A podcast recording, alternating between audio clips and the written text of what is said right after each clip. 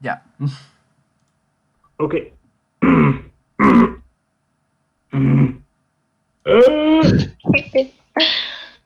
Muy bien. Ah, espera. Fuck. Ok, ah, fíjense que esto no pasó y ahora sí.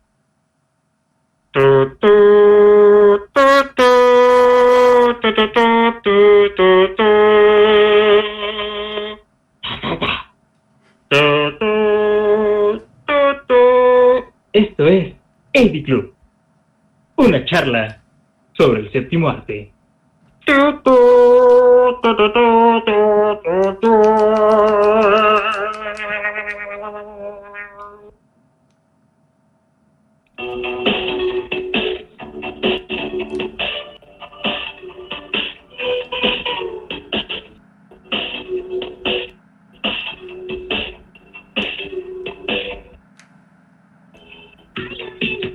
¿Qué clase de lo-fi es este? Es, es, es tópico, ¿ok?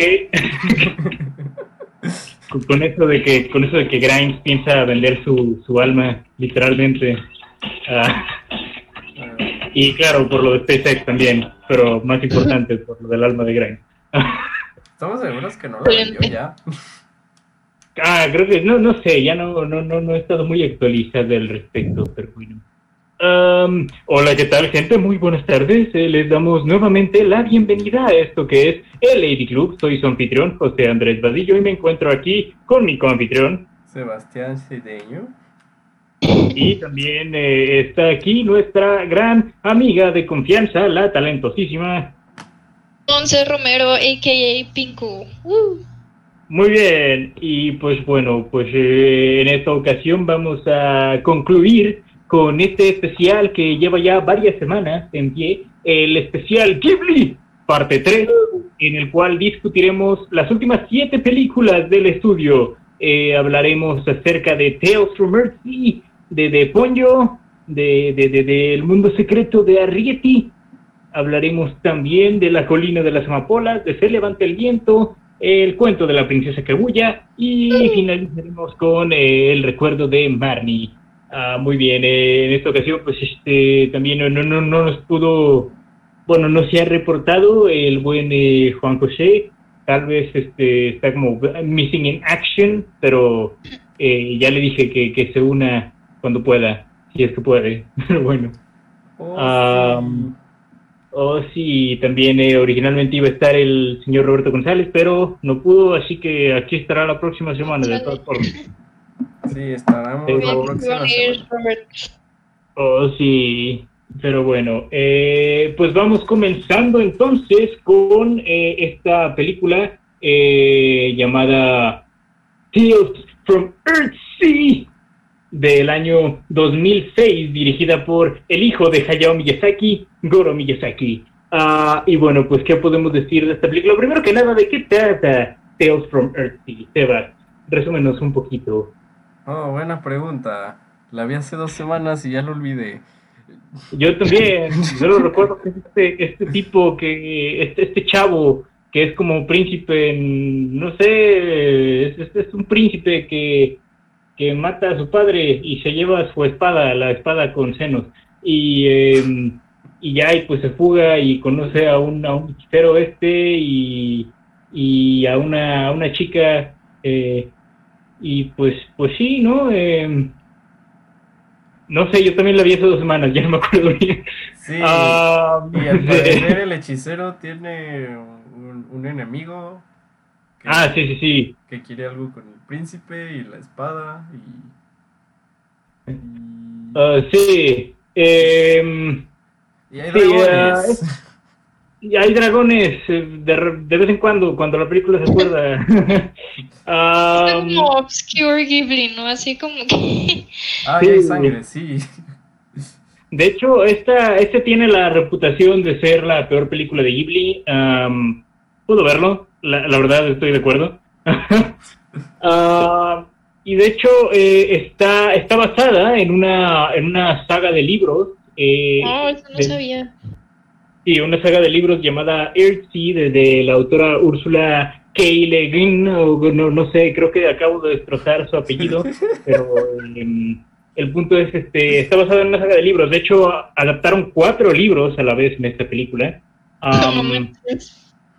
Sí, ah, y creo que se puede, se, se puede apreciar por el hecho de que eh, la cinta es básicamente una, una serie de temas que no terminan de ser completamente explorados. Es algo así como un, un desmadre, esta cinta. Ah, ah, hay, de nuevo, hay, temas que de repente entran en la película y, y no terminan de resolverse y de repente hacia el final de la cinta te empiezan a meter estos temas de mortalidad y cosas así, pues. Um, de nuevo, sí, sí que, que, que, de nuevo, eso es resultado de meter la historia de cuatro libros en una sola película. Mm. y esta es una saga que, de hecho, según tengo entendido, eh, Miyazaki tenía, Hayao Miyazaki tenía tiempo queriendo adaptar, de hecho. Em, pero la, la misma autora no les había, no, no le había otorgado el permiso y fue hasta que ella vio las películas de, de Miyazaki, que, que, que vio eh, el viaje de Chihiro, tengo entendido, em, esta, eh, la, la autora le, le dijo, no, pues sí, este, pues puedes adaptarlo si quieres. no hay pedo". Ah, aquí la cosa es que Miyazaki pues, estaba Miyazaki estaba ocupado, eh, estaba ocupado dirigiendo el Castillo Vag- Vagabundo en ese entonces. Eh, así que, pues, básicamente, el, el estudio, el- la cabeza del estudio en ese entonces, Toshio Suzuki, decidió que, que, el, que el hijo de, de, de Hayao, el, el buen Goro Miyazaki, Que Em. nunca había dirigido nada antes. que nunca había dirigido nada y, y que Hayao no tenía fe en que pudiera hacerlo en ese momento, La bestia. pues bueno, eh, re- recayó, recayó en él la, la responsabilidad de dirigir esta película. Am, y pues sí, eh, eso es eh, básicamente em, la explicación detrás de por qué esta película no es lo mejor del estudio, ni cerca. Yo tengo algo más que añadir. ¿Qué más Eh, tienes que decir? Eh, creo que durante la época en que se hizo esta película, Hayao y su hijo estaban peleados porque pues Hayao, Oh, ¿de verdad? Hayao Mm. le decía, no, pues es que, que, pues no sabes hacer esto, ¿no? Y su hijo estaba de, claro que puedo, y pues nunca dejó que su papá entrara al, al- a la zona donde tenían todo el storyboarding, entonces Hayao Miyazaki ni siquiera supervisó el storyboarding, fue su hijo que había, había estudiado arquitectura, no había estudiado nada de animación. Oh, no. Entonces, por eso también esta película tiene una animación un poquito extraña. Sí, un poco. Siento yo, si pudiera describir la animación de esta película, siento que es como una especie de Hayao Miyazaki Light. Um, Eh, yo tuve una descripción diferente, me acuerdo que te lo dije. Yo pensé Mm. más como esas animaciones cristianas con más presupuesto y con más atención al detalle. sí, de hecho también eh, puedo verlo, ciertamente. No Pero sé, en algún momento sentí que iba a salir Jesús o Noé e iba a ser una historia de la Biblia, algo así. Biblia Oh. la Biblia.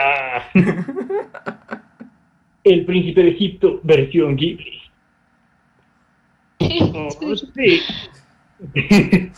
Pero sí tiene, tiene, tiene un estilo así. Creo que es más que nada por el. Siento yo el color grading como que le da esa. Esa.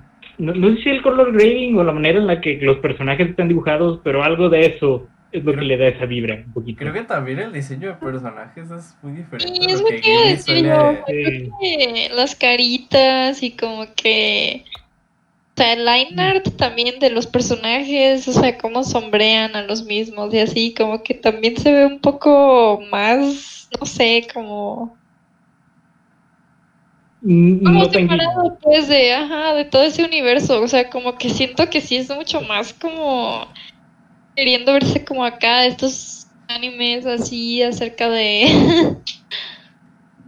criaturas legendarias y así como de fantasía y esto, pero al mismo tiempo tratando de disque seguir llevando esta línea Ghibli, entonces es como mi parecer como un híbrido medio extraño ahí que...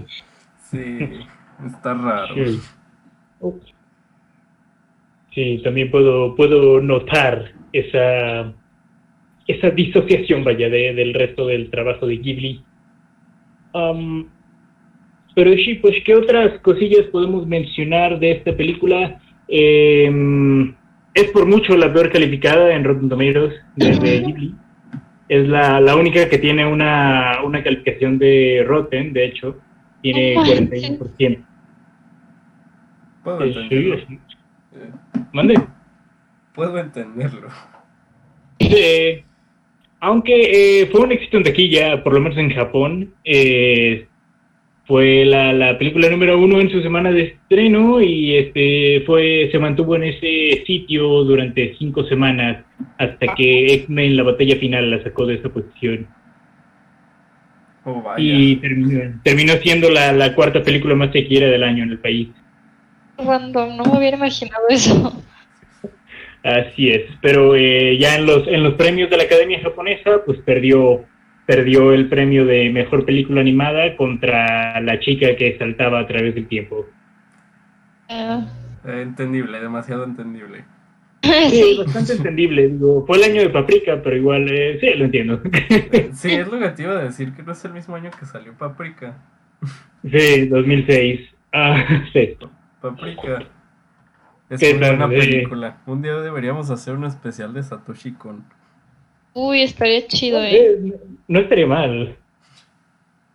Hay, hay, hay varios especiales que tengo en mente para el futuro, pero sí, ese sería uno, uno bueno. Sí, eso estaría chido, Pepe, yo que lo hagan. Oh, sí, Ojalá. Muy bien. Pues bueno, entonces, ah, cerré una ventana importante en mi computadora, pero bueno, no importa. Oh, Eh, pasemos entonces a la siguiente cinta. Eh, nos transportamos hacia el año de 2008 eh, con la siguiente película de Hayao Miyazaki, Ponyo. Um, muy bien. Y pues bueno, esta, esta película sobre pues este niño que encuentra a este, a esta pececita, eh, pues este, esta pececita que quiere ser humana y está bajo el control de este, este señor que ya no me acuerdo, es como una especie de hechicero, ¿no? Ajá, más o menos. Algo así. Sí, sí, este señor que, que, que, que la tiene ahí a su, a su merced y, y, pues este no quiere que se haga humana, pero ella está como de, no, sí, yo quiero ser humana, y sí, sí, sí. Y pues, Ni este- me vale. Sí, sí. y pues Usted este hechicero manda, quiere, quiere, quiere imponer como uno, el, el mundo acuático sobre el, el mundo terrestre y así. no. Básicamente, esto es a, a nivel muy básico, pues de eso trata, de eso trata Ponyo. Así. Eh, Una peli super cute. Demasiado y- cute, la verdad. Bastante cute. Creo que eh, en ese sentido es probablemente lo más infantil de Miyazaki. Sí, más o menos. Sí. posiblemente. Digo, tal vez, ta- ta- tal vez el, el, el, el- el uso excesivo de la palabra vaca no haya, no haya volado tan bien sobre la cabeza de algunos padres de familia, pero fuera de esto, am, sí, es, es una película muy cute. Siento yo que, eh, la verdad, si tuviera que rankear las películas de Hayao Miyazaki, creo que estaría en último lugar, pero eso es más bien un testamento. What? What? Más bien un testamento. No, sí, pero sigue, sigue siendo 9 de 10, ¿ok? Ah, creo que es más bien un testamento de, de, de la fuerte que es la filmografía de Miyazaki, que una película tan buena como esta puede ser su peor película. Um, ok. Ok, no estoy de acuerdo, pero ok. Sí, yo tampoco, pero está bien. Eso Bueno, sí fue muy bold para ti de decirlo, Pepe. Pues no, no malinterpreten, me sigue gustando mucho, sigue siendo un 9 de 10, como ya dije, pero ah, es, es, uno de cuatro, es una de cuatro películas de Miyazaki a las que le doy un 9. Sí. Ok, ok. Entendible. Muy bien. Sí, pero de, de nuevo me- Pero bueno, Sí. eh, mande. No, nada, nada, eh. Puedes Sí, decir eh. eso. Sí, creo que, o sea, que creo que se reduce al hecho de que quizá es probablemente la, la historia de Miyazaki con la que menos he conectado, tal vez. Ella. Um, no, no lo sé, no lo sé realmente, pero de nuevo, es, es un esfuerzo bastante admirable. Ah, la forma en la que el agua está animada en esta película me encanta. Sí. La animación es demasiado buena. Y neta, en esa peli se rifaron. O sea, para mí también la parte en la que sale como esta bruja, como buena, que así como este del agua mágico, así como wow, súper celestial. Wow, esa escena se me hace hermosa. O sea, está súper bonito, iluminado, animado, todos los detalles. Ay, qué hermoso. Ya la quiero ver de nuevo. Sí, es visualmente esa escena es un regocijo. Todas las escenas con esa como llama del agua son, son excelentes. Y, y la neta se me hace como. No sé, o sea, está como tan inocente que. O sea, como que. la disfrutas y te la avientas y no te das cuenta que ya se acabó, ¿sabes? O sea, es como que. Como un viaje así, a ser niño otra vez y como que solo estar en este mundo así como lleno de magia. Bueno, así lo sentí yo. Sí, Ok. no, sí, no. Como que no sé, a mí se me hace también muy especial porque me acuerdo que una vez, hace como unos dos años, este, una de mis primas como que también quiere ver qué onda de que si estudia animación y así, ¿no? Y pues bueno, o sea, estaba más chiquita, ella tendría unos 11. o sea, está chiquita todavía, pero bueno, le llama la atención. Y entonces le dije, oye, deberías verte estas películas. Y me como que, ay, pues cómo, no sé qué. La primera que le puse fue esta de Ponyo, así ya no había visto nada de Ghibli antes. Y neta la hechizó así, de verdad, como que. O sea, la vio, le encantó y como que a raíz de eso dijo, wow, quiero ver todas las demás. Me parece a mí en lo personal que es como que una peli que te digo está inocente, linda, puedes empezar a ver Ghibli también con esa. sí, Y, o sea, hasta cierto punto creo que también puedes como que, la verdad, de una forma más universal, pues, porque tiene tanto así como que, ay, sean leyendas específicas de Japón, ¿sabes? A lo mejor eres un niño chiquito en otra parte del mundo, también puedes entenderlo por completo porque todos podemos, bueno, yo siento eso, todos podemos imaginarnos que eso sucede así como que, no sé. Sí, Me parece súper mágica, súper bonita, súper así como que bien hecha, bien desarrollada. Me hace muy cool. No, sí, ahí concuerdo. Claramente es la que tiene el mayor, eh, ¿cómo se dice? El, el mayor encanto infantil. Eh, creo que esa película hace un muy buen trabajo en eso y, de nuevo, sí me gusta bastante, pero, de nuevo, eh, tal vez la historia no me cautivó tanto como en otras y siento yo que también en este caso la resolución, mm, no sé, me hubiera gustado ver poco más de eso. ok. Tal vez pequeñas cosillas, pues el, el tercer acto se me hizo muy apresurado y yo sé que es algo que eh, dije positivamente en el caso de Totoro, pero am, no sé, ne- siento que en cuanto a los eventos que transcurren en esta película, creo que le pudieron haber dado mayor tiempo a todo lo que pasa en el acto. Ok. Sí, Lo entiendo. Digo, también otra cosa que dices acerca de que no hubo resolución. De hecho, leí que iba a haber una secuela para esta película. Oh, vaya. Miyazaki, ¿Serio? de hecho. Sí, que antes de empezar a trabajar en El viento se levanta, estaba trabajando en una secuela para Ponyo. Y pues cambió como su idea y dijo, no, mejor hago El viento se levanta y ya dropeó este proyecto, pero Ah, Ah, sí. Ponyo va a tener una secuela hecha por Miyazaki. Ah, fuck. Me hubiera gustado ver, me hubiera gustado ver eso.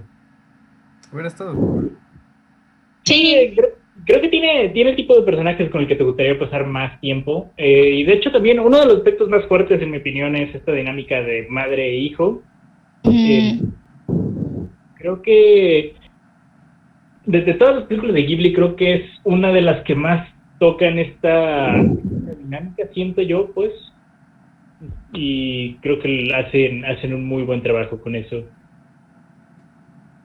Sí. Sí, pero sí, una, una lástima que no existiera esa secuela. Estoy de acuerdo. F. Mm, Ese indeed. eh, indeed. Pero bueno, ¿qué más tienen que decir acerca de Pollo? Nada, neta, a mí me gusta mucho, se me hace muy cute, pero again, no sé, creo que solo son gustos y a mí me parece lindo que sea así de simple. En este caso, creo que ahí sí yo en Totoro yo dije, creo que en Totoro no me encanta que sea así de sencilla, porque yo sí quería ver más acerca de quién es Totoro. En este caso a mí me gusta así, o sea, como que yo dije, a mí se me hace muy cool porque es como, no sé, así, solo es un niño y ya, y vive su vida así como con todas estas cosas que obviamente dentro de la película suceden en realidad, pero cualquier niño puede así como que de repente se imagina cosas así y es como qué bonito verlo pues así en la pantalla animado de una forma tan linda. Sí. Todo chido. Ah, claro. eh. Sí, de nuevo, o sea, tal vez son demasiado negativo, pero sí me gusta mucho esta película, solo no la llamaría una de mis favoritas, pero pero es un esfuerzo bastante admirable de cualquier manera. Todo bien, Pepe, yo solo me emociono porque me gusta mucho, se me hace muy linda. Sí, Ah, está bien, yo- Seco. yo la diría verdad sí. Yo diría que esta ¿Qué, verdad? película sí tiene su encanto como Totoro en su sencillez. Sí, Como, creo que soy el único de los dos aquí que le encantó tanto Totoro como, como Ponyo, pero de que me encantó, me gustaron mucho ambas. Así Sí, que eh, no, no me importa cuál elijan, yo pienso que las dos están muy chidas. Claro, claro. muy bien, muy bien. Pues bueno, entonces pasemos a la siguiente película. Eh, nos pasamos al año 2010. Eh, la primera película que, que el director Hiromasa Yonebayashi hizo para el estudio.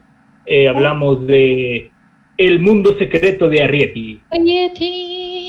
Arrietty Así es, pues. Sí, sí, sí, pues está... Bueno, tú dinos, ¿de qué trata esta película, Monse? Pues mira, la última vez que la vi fue hace ya un ratillo, pero haré mi mejor esfuerzo. Es como acerca de esta chica que así como que tiene ah, vive como dentro de este mundo que es miniatura, ¿no? Así son personas chiquititas. como que descubre que, o sea, existe así como estas otras personas que son gigantes, o sea, nosotros. Pues nada, es como más o menos como que se entabla una amistad, más o menos, este, entre esta niña chiquitita, bueno, no es tan niña, es como medio teenager, no sé, que se llama Ariti. 14 Y con, años. ajá, según yo tenía como unos 14, 13, algo así. Em, y este otro chico, ¿cómo se llama? Se me olvidó su nombre, el que es pues tamaño persona normal y así. Este niño, eh... ah, se me fue a mí también, este... El ¿no niño de lentes. John? Bueno, el chico humano normal. Sí, este eh, yo, Ajá, El chico creo- con problemas del corazón. doblado, doblado por Tom Holland en el doblaje británico de 2011. De verdad, no manches, no Eh, de, sabía. hecho, de hecho, Arieti está doblada por, eh, por Saoirse Ronan. Sí, en, en ese mismo doblaje, Ariete tiene la voz de Saoirse Ronan. Qué loco, no sabía eso. Tengo que verlas entonces en ese idioma, porque siempre la he visto en japonés y nunca me di cuenta de eso. De hecho, eh, no, o sea, yo, yo también eh, apenas estoy leyendo pues el, los datos del elenco en inglés. Ajá. pero ¿Te imaginas, ¿te imaginas ver esta película y que todos los actores tengan acento de Peppa Pig? Hello, lovely. No se supone que eran japoneses. Qué horror. Pues nada, o sea, básicamente es eso y, o sea, para no esperar ni nada, solo es como, claro, que existen estos obstáculos de como el típico, así como que lo que les impide como llevar esta amistad, pero los dos como que tratan de ser compas a su manera y así como que ir a la resolución, porque pues ya ahí sí se arruinaría todo el propósito, pero Sí. en pocas palabras, o sea, creo que es básicamente eso, o sea. Sí. Sí, no, en, en resumidas cuentas sí, de eso, de eso va la película realmente. Digo, está también esta cuestión de que los, los seres de este mundo diminuto eh, no se pueden dejar ver por los humanos por razones. am, y pues sí, pues Mira, este, si vieras a alguien que es como 50 veces tu tamaño, tú tampoco querrías que te viera. Sí, Sí, bueno, creo que, no. digo, eso no me suena, porque creo que en casi todas las películas que hay temas similares, digo, eso sucede y por eso es que luego el hecho de que los personajes principales como que lleven su amistad de repente ah, se complica y así, pues, pero eh, Aparte, se Pero- nota que son prejuicios que llevan durante años. sí, claro, o sea, eso es Ajá. ya una creencia mm, de varias generaciones atrás. y Sí, digo, por algo no, no lle- llevaban como cuatro generaciones sin dejarse ver por los humanos. Ujú. Así, ¿eh? Y, y al- algo que me gusta mucho que hace esta película es eh, el, este juego que hacen con la escala, que pero creo que ni- ninguna película de Ghibli antes de esto lo había hecho de esa manera, a, a esta magnitud, y me recuerda mucho a, no sé por qué, pero me recuerda mucho a las primeras escenas de Ratatouille, ¿no? oye, sí, de hecho, sí, Sí. cañón. Tiene, tienen cierta similitud en, en- sea, me, me recuerda particularmente la, la escena cuando van a, a, a la cocina de, de- de la casa por, por estas por estos terrones de azúcar. Ah, Me- me claro, recuerda- sí.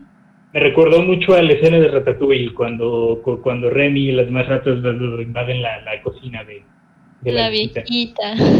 Eh, Sí, sí, es cierto, hasta la cocina se parecía a la de Ratatouille. De hecho, No lo había pensado, pero totalmente. Oh, sí. Y pues sí, eh, existen ciertas pequeñas similitudes temáticas, muy pequeñas, muy pequeñas similitudes temáticas eh, con Ratatouille también ahí.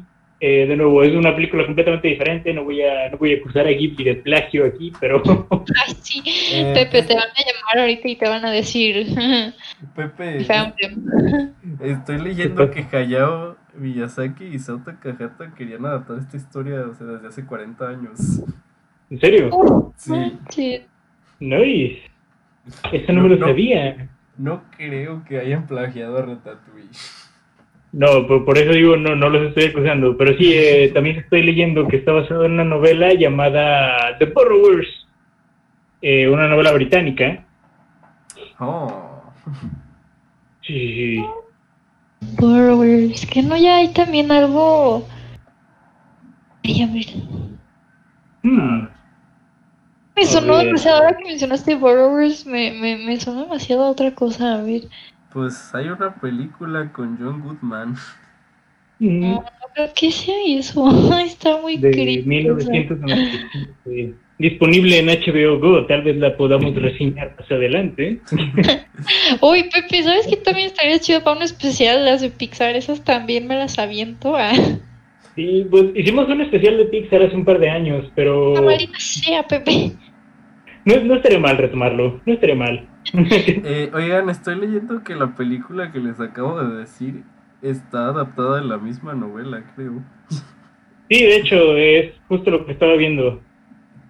Por eso digo, de 1997 con John Goodman, Ah, ya, Tom ajá. Simpson, Jim Broadbent. Sí. No vaya. Hmm. Sí, aunque de hecho hay varias adaptaciones a la pantalla. eh, hay una hay una producción de la propia serie de 2011 con Stephen Fry, Victoria Wood. Hay, este, hay una de la televisión de 1973. Correcto, eh, una versión americana hecha para la televisión. Vaya. Sí es.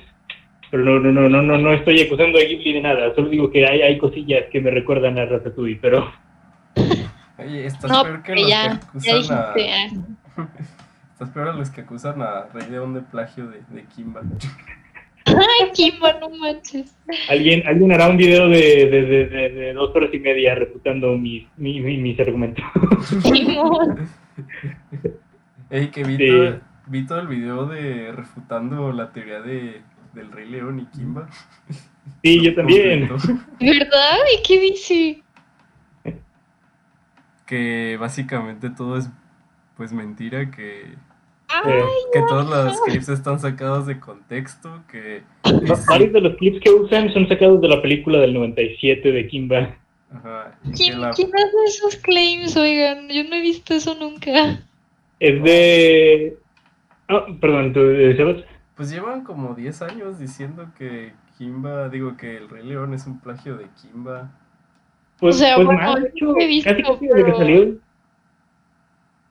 ¿Bebé? casi desde que salió el Rey León venían haciendo eso, esas acusaciones. Yo me acuerdo que lo- los Simpsons se burlaban de ello en, en la temporada Ah, 6. claro, o sea, sí, sí sé que, que se dice esto, pero la verdad yo jamás había escuchado que alguien defendiera que no era una parte de Disney. No era como copia, o sea, yo casi siempre he visto así como que, sí, no manches, se la volaron, está idéntica, no sé qué. Eh, Y pues es, es un video que acabo de sacar YMS al respecto. sí, Hace unos- que creo que estaba haciendo una investigación porque iba a hacer una reseña de la nueva película del Rey León.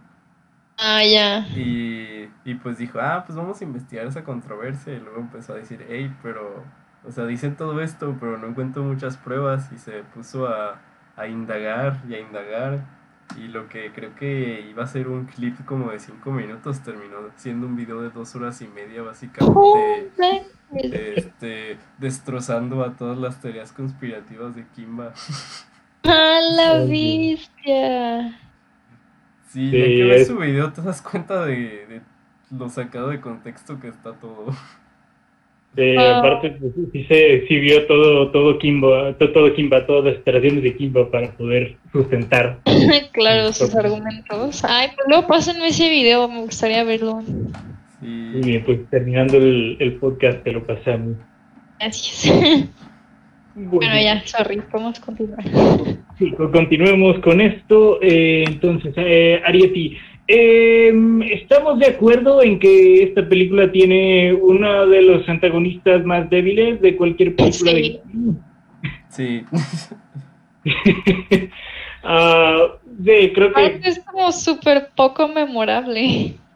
Sí, no, realmente eh, creo, creo que si dejamos pasar más tiempo, bueno, si yo, si yo dejo pasar más tiempo, probablemente olvidaría que hay un antagonista en esta película. Que no se siente realmente, o sea. Mm. No, realmente es, es un personaje cuyos motivos nunca llegas a entender, pues. Am, No. que digo, realmente Ghibli no, Ghibli no hace mucho, no, no hace muchos antagonistas, pues no es algo, no es algo por lo que sean eh, super acreditados, vaya. Pero Mm. de, de lo- de todos los antagonistas que tiene Ghibli, creo que este es pro- probablemente el, el- el más débil, si no es que tal vez el, bueno, más débil, si no es que el más débil.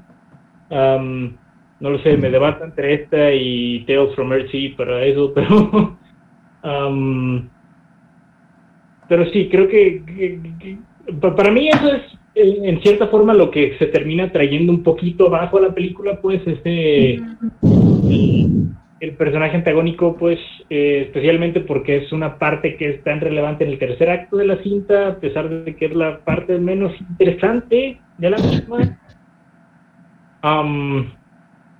Sí, Así es. sigue siendo, sí, así es, sigue, sigue siendo una, una buena película, pero tampoco creo que sea de lo mejor del estudio, en parte Oye, por estoy de acuerdo con eso. Bueno, yo también quisiera añadir que cuando yo la vi, o sea, como que, o sea, la vez más reciente, como que pensé que, bueno, yo la sentí mucho más como estilo animación, un poquito más gringa, ¿sabes? Como,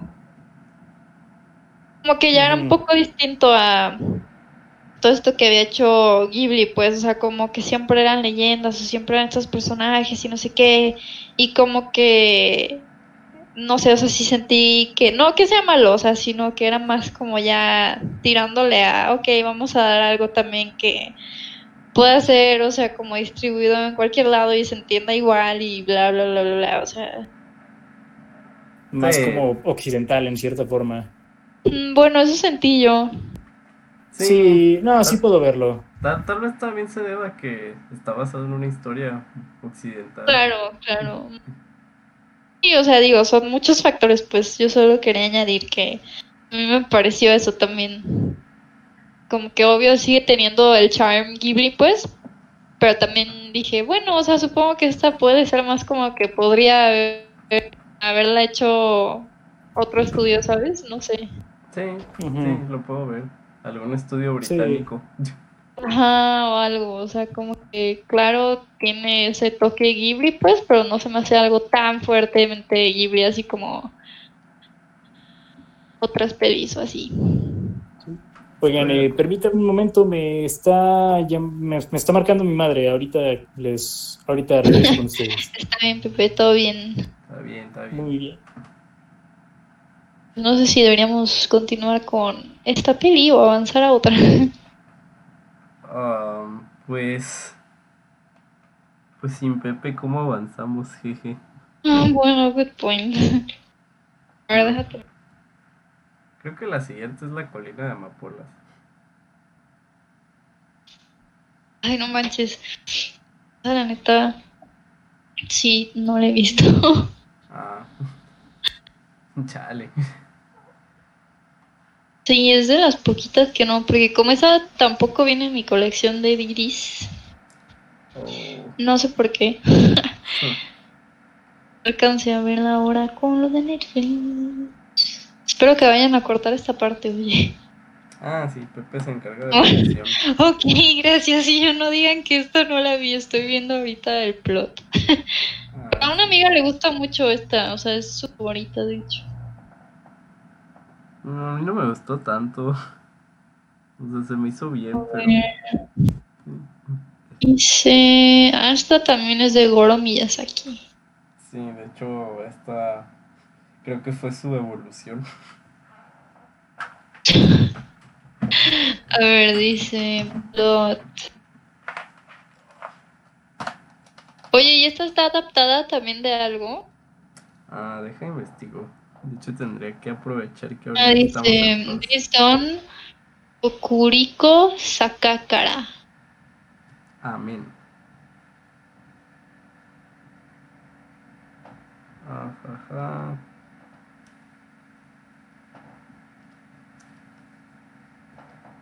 Oh, vaya.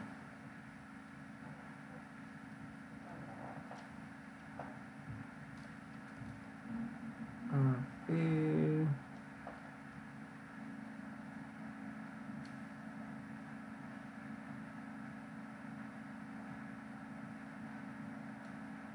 ¿Esto es como después de la Segunda Guerra o qué?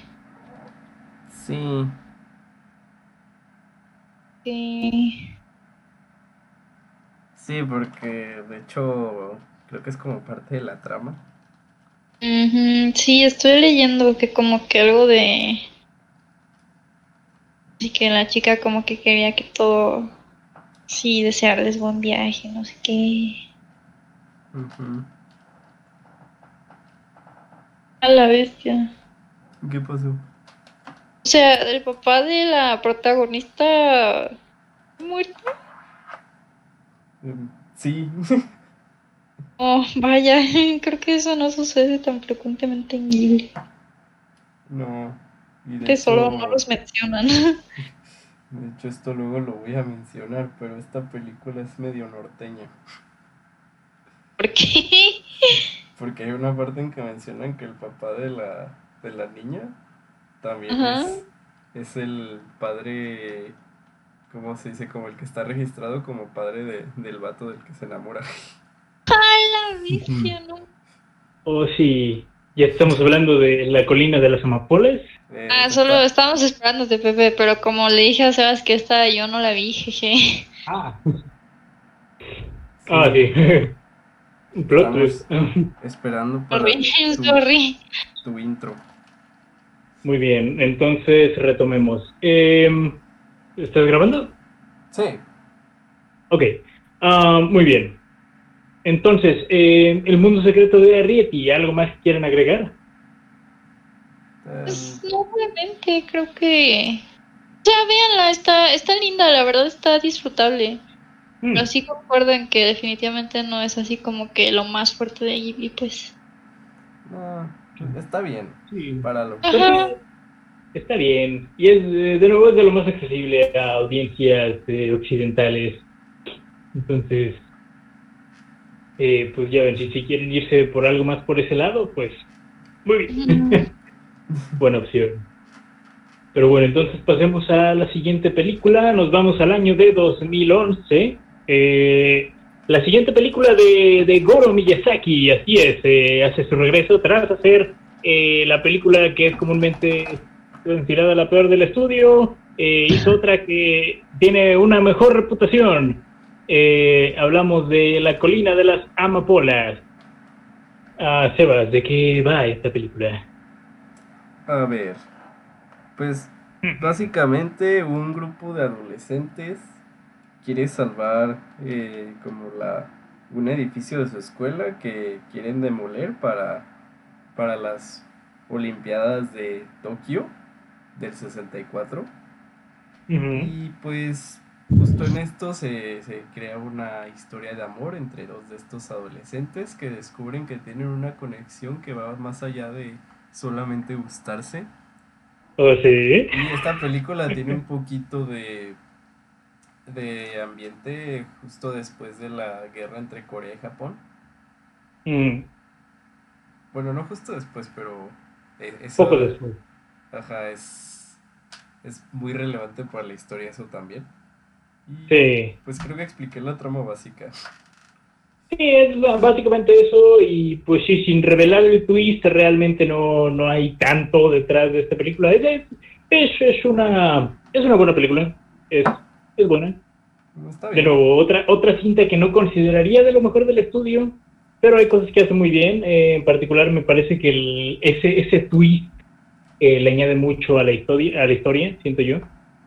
Sí, muy, muy norteño. Muy norteño.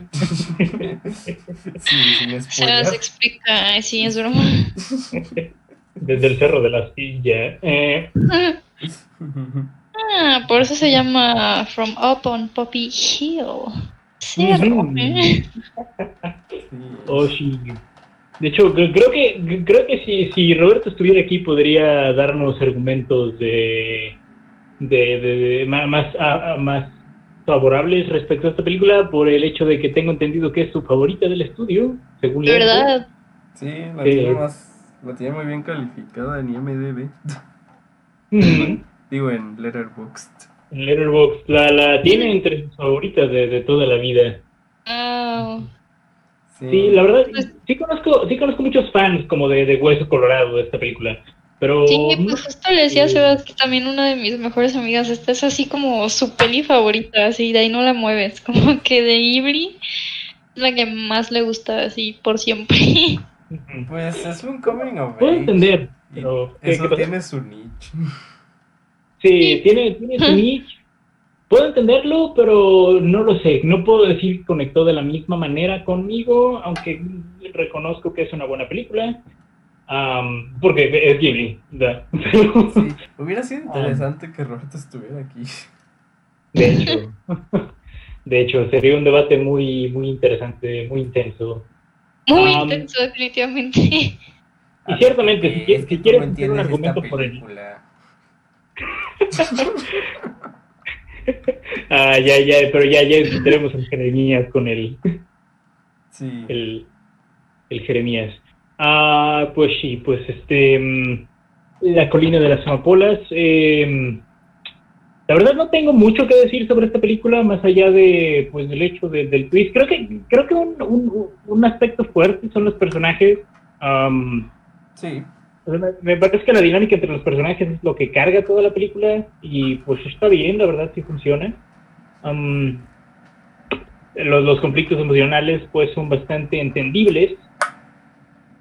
Eh, pero sí, realmente no tengo mucho que decir sobre, sobre esta cinta, no he visto tantas cosas respecto a su producción. Am, sí, realmente no tengo, no tengo tanto que decir. ¿Tú qué dices de, de, de esto, Sebas? Ese es el problema, como no es... Para mí no es una película mala, por eso no la puedo criticar tanto, porque siento que es muy sólida, pero al mismo tiempo como que no conectó mucho conmigo, entonces tampoco tengo una opinión fuerte al respecto. Mm, Eh, di- diría yo que está bien. No, no es una Sí. película para mí, pero está bien. Sí, es, es, es buena. Eh, es buena, eh, tiene personajes muy fuertes. El eh, creo que es de las películas más sentimentales del estudio también. Y también de si, si buscas algo del lado más fantástico de Ghibli, tal vez esto no sea para ti, pero si quieres algo más realista, dígase a lo, a lo Whisper of the Heart. eh, sí, eh, la puedo recomendar. Sí. Sí, sí, puedo ver como al mismo público que le gusta Whisper of the Heart ser fans de esto también. Sí, claramente. Um, pero sí. Hmm. Sí, creo que es eso. Como no me gustó tanto Whisper of the Heart, pues esto es algo, por- va por un tono similar, entonces tampoco Sí, es para eso- mí. Como en esa misma corriente. Buen final de Um, Whisper of the Heart, verdad. Oh, pero. Sigue sacando un poco de onda. hmm. Cásese conmigo, maestro. La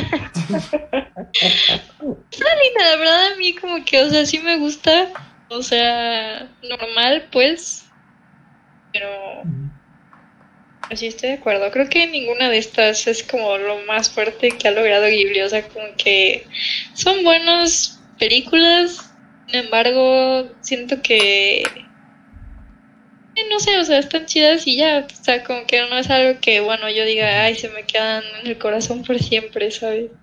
Sí, no, no, no estamos como que en el punto más revolucionario en la historia del estudio. No, es- ese punto ya pasó, de hecho.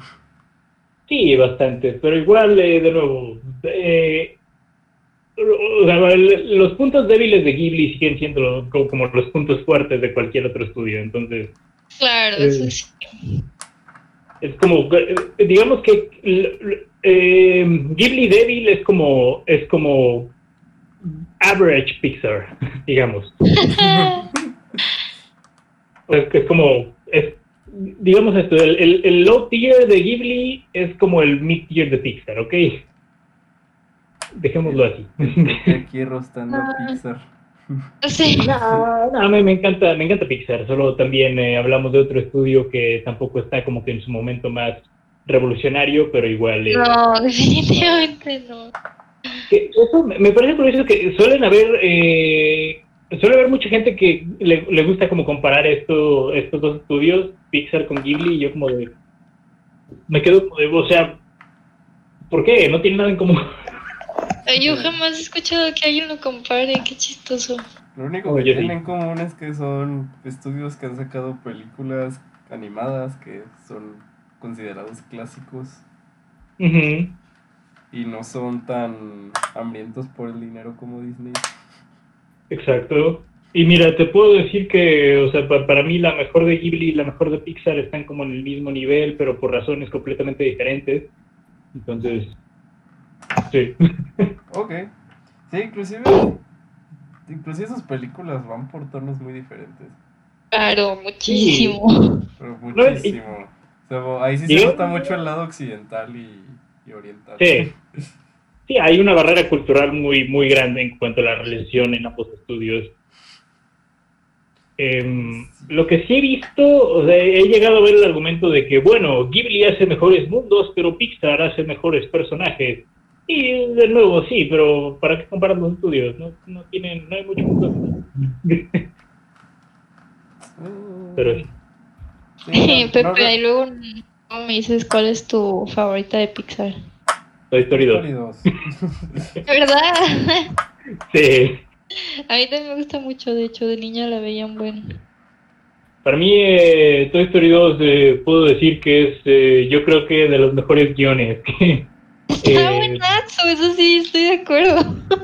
eh, Mi favorita es, es Buscando a Nemo. también es, linda. también es top tier. Para mí es es. Ratatouille, oigan, lo siento. Ah, También es está top tier, de hecho. Sí, no me vayan a linchar, por favor. Aquí No, no Ratatouille para mí es- por sus opiniones. No, aparte para mí Ratatouille es como top 3 de Pixar, entonces está bien. Y neta, neta sí. Y estoy de acuerdo con Toy Story 2, la neta, eso también me encanta. O sea, la podría ver también mil veces y no pasa nada. Pero muy bien, pues entonces, eh. Sí, pues ¿a- algo más que quieren agregar acerca de, de, de la colina de las amapolas, aparte del hecho de que no tenemos mucho que decir. No, creo que se nota que en estas pelis como que no tenemos tantísimo que decir al respecto. No. Eh, pero mm, igual, igual veanla, es, una buena película. Claro, o sea, digo, todo Ghibli tiene muchísimo que, o sea, es ver y disfrutar, incluso aprender, o sea, cuando ves la película a lo mejor te das cuenta de, o sea, no sé, cosas que allá ven distinto y que... A mí eso me pasa, que de repente aquí como que no habéis considerado y dices, claro, pues, o sea...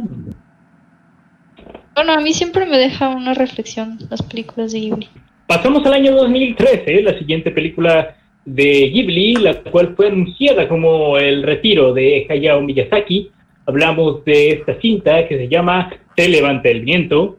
eh, y pues bueno, es un relato biográfico de este ingeniero eh, pues que, que- que le encanta todo lo relacionado a la aviación desde niño y pues dice, no, pues este, voy a diseñar aviones porque este, chales. ¿no? Y- Sí, no uso lentes, no puedo volar aviones. Sí, Little Miss Sunshine. Y pues este, pero no importa. Ah, no, eso eran los daltónicos, perdón. Eh,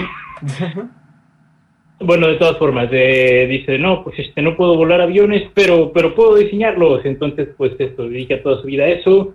Y pues también tiene este interés amoroso que pues tiene eh, problemas con la tuberculosis, vaya. Y pues ya, este, básicamente de todo respecto. ¿Eh? No. Y soy yo, Pepe se fue. Ay, pensé que se había muerto mi conexión otra vez.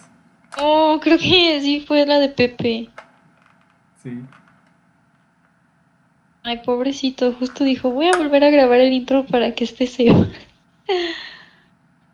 Chale. Espero que no siga hablando solo. Por dos, a ver, déjale pongo en el Discord que, que nos... Chale. Es que mi Discord se murió, no sé por qué. A veces pasa, la neta... Es bien inexplicable, pero también de la nada a mí, eh, o sea, me deja de servir casi por completo, así como que out of nowhere. Sí, ahorita me pasó eso. La neta, no sé si se deba como que a Discord en sí, o si como que el internet luego como que, no sé, se sature, no tengo idea. No sé, pero no creo que sea el internet porque ahorita estuve metiéndome páginas y así y todo fine. Creo que era Discord. Raro. Pero aparte ni me podía meter en web ni en la aplicación. No manches. Y usualmente cuando no me jala en la compu, ya en el cel todo bien. Que no la tengo en el cel. No te creas. Ay, yo. Ay, creo que ya se salió. Ya se murió el Pepe. Ay, no. A ver. Pepe. Pepe, ¡Eh, esto- volví! Ya, uh. Uh, perdón, eh, ¿sí me escuchaban a mí o no? No. Oh, ¿No? A ver, ¿en qué, en qué, me, en qué nos quedamos? la chica tiene tuberculosis. Sí. Y pues bueno, eh, eso es básicamente de lo que va esta película, pero pues eh, es una descripción bastante simple, no le hace realmente mucha justicia eh, explicar lo- los puntos básicos de la trama, pues. Am, creo que es de los relatos más eh, emotivos y de uno de los proyectos más apasionados que ha, que ha tenido Miyazaki en toda su carrera. Sí, Ah, sí, y la verdad fue bastante apropiado que si esto iba a ser su última película que fuera acerca de la aviación, porque pues digamos que es un gusto que Miyazaki no ha ocultado para nada en, sus en otras sus otras películas. y de hecho, eh, de nuevo, la, la película con la que más suelo conectar esta es con eh, Porco Rosso. eh, por Ajá, cañón. Muy cañón. De hecho, en cuanto a los diseños de los aviones, fue lo primero que se me vino a la mente, eh, Porco Rosso. Sí. De Es que creo que aparte son las dos en las que como que más evidente se vuelve esto, ¿no? sí, Me son, gusta de Miyazaki. sí son, son las dos en las que la aviación forma parte de la trama principal. Ajá. que digo, en las demás hay ciertos elementos de, pero no, no eran como que lo, lo que lo que impulsaba Sí, la no trama. están, ajá, no están relacionados directamente. Ujú. Pero sí. am, pero sí, esto es eh, El viento se levanta. Creo que es de las películas más emocionalmente potentes de- del estudio y también lo más realista que ha manejado Miyazaki en toda su carrera. Mm, De nuevo, es una película basada en, en- en hechos reales, así que, pues sí, puedes ver por qué. Am, sí hay ciertos elementos de fantasía, está toda esta dimensión de los sueños eh, en la que Miyazaki tiene contacto con este, pues con este aviador, eh, este aviador italiano que, Ujú. que- le va diciendo de que no, sí, sí, sí, tú sigue tus sueños, sí, sí, y todo esto. Am, que eso a- a- a- ayuda a agregarle más dinamismo a la historia, pero no es todo lo que hay detrás. Am, y pues sí, eh, realmente esto es más que nada un estudio de personajes y de todas las relaciones que va formando a su alrededor y aparte pues como hay hacia el hacia el último acto de la película creo que toma sí toma este giro de hacerlo más acerca de su vida romántica que siento yo que es probablemente lo, lo más eh, ¿cómo se dice? eso, lo más emocionalmente potente que tiene la película. Me hubiera gustado verlo un poquito más explorado, pero no importa, realmente de cualquier manera está bastante bien desarrollado. Como, pues esto, o sea, tienen esta cuestión de que no, pues este, mm, deberíamos mandarte a, tal vez deberíamos mandar a mi amada a un hospital, pero pues este, queremos estar juntos, vaya, pues este, sí, ta- tal vez no fue la decisión más sensata, pero bueno. Pepe, no spoilers. ¿Por qué lo No, no dices? Vale. ¿Por qué dices que no fue lo más sensato? Ah. Ah. Mira. Vean la película. Y- aunque- Sí, just take my word. Mande. Just take my word. Just, just take my word. Así es. Pero- De hecho, ya sé Pero- por qué, nomás lo decía por molestar. Claro, claro. Sí, no, yo sé, yo sé. Ey, hay una cosa que se me hace extraña de esta película y es muy buena y no la quiero desacreditar, pero. Dale, dale. Dale, tú dale. no, no encontraron un poquito extraño la manera en que, bueno, esta película toma lugar en la Segunda Guerra Mundial, ¿no? Sí, Según yo es como poquitito antes, ¿no? O Justo cuando estaba iniciando. Un poco antes. Un poco antes, sí, cuando apenas van a entrarle, ¿no?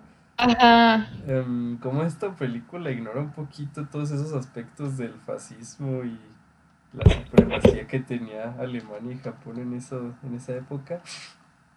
Sí, eh, Pedro, entiendo por qué Miyazaki no querría darle ese enfoque, pero sí es algo que, que te quedas como de, "Mm, bueno, eh, no deberían haber nazis en la historia.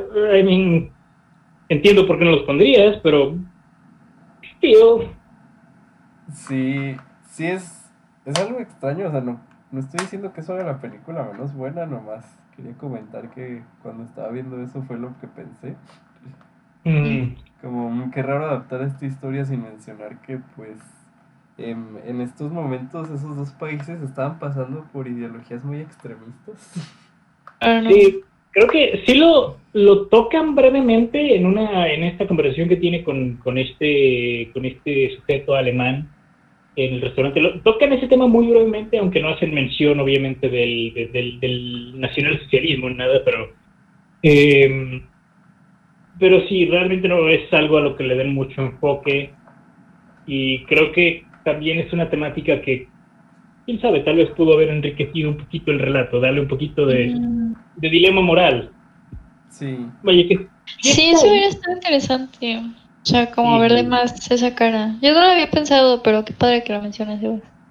gracias. sí, sí, la verdad sí creo que pudo haber enriquecido un poco más a la historia todavía, que de nuevo funciona bastante bien sin ese ángulo, pero hubiera sido algo interesante de ver. Sí, como a lo mejor si quitas ese contexto de la historia, de todos modos sigue siendo una muy buena película, nomás es como, siento que es algo relevante por el contexto que tiene. Mm, Claro. Sí. Pero también entiendo no, no, por qué pues- Miyazaki no lo menciona, ¿sabes? Lo entiendo perfectamente. Sí, exacto. Y realmente, de nuevo, lo que buscaba hacer era hacer una celebración de la vida de este personaje, eh, a pesar de el contexto, vaya. Y de nuevo, creo que es eso, el, el propio personaje se vuelve más importante que el contexto que lo rodea. Creo que tiene que ver con eso. Ok. Te tenía Sí. un dat- dato interesante sobre esta película. Dale, dale. Que, pues, el actor de voz, Hideaki Anno, es el mismo que ya habíamos discutido hace, creo que hace dos semanas. El director de, de Shin Ah, de Godzilla. Ah, de Shin- sí, sí, sí, sí, sí, Sí, y también el creador de Evangelion. de Evangelion. Vaya, no sabía eso. Yo tampoco, qué extremo. Wow. Hideaki Anno, sí, en la versión en inglés doblado por Joseph Gordon-Levitt. Ah, también sabía eso, pero sí, en la versión japonesa Hideaki Anno es el que el que lo dobla y Mm. pues se me hace muy curioso ver que el creador de Evangelion también hiciera el doblaje de esta película. Mm, Muy versátil. Ah. Que de hecho leí que que de hecho para él fue muy difícil trabajar en esta película por el hecho de que Miyazaki es muy exigente. Ya. Y básicamente, eh, por- después de esto, creo que se puso a hacer otra película de Evangelion y dijo que eso fue Mm. como un descanso para él.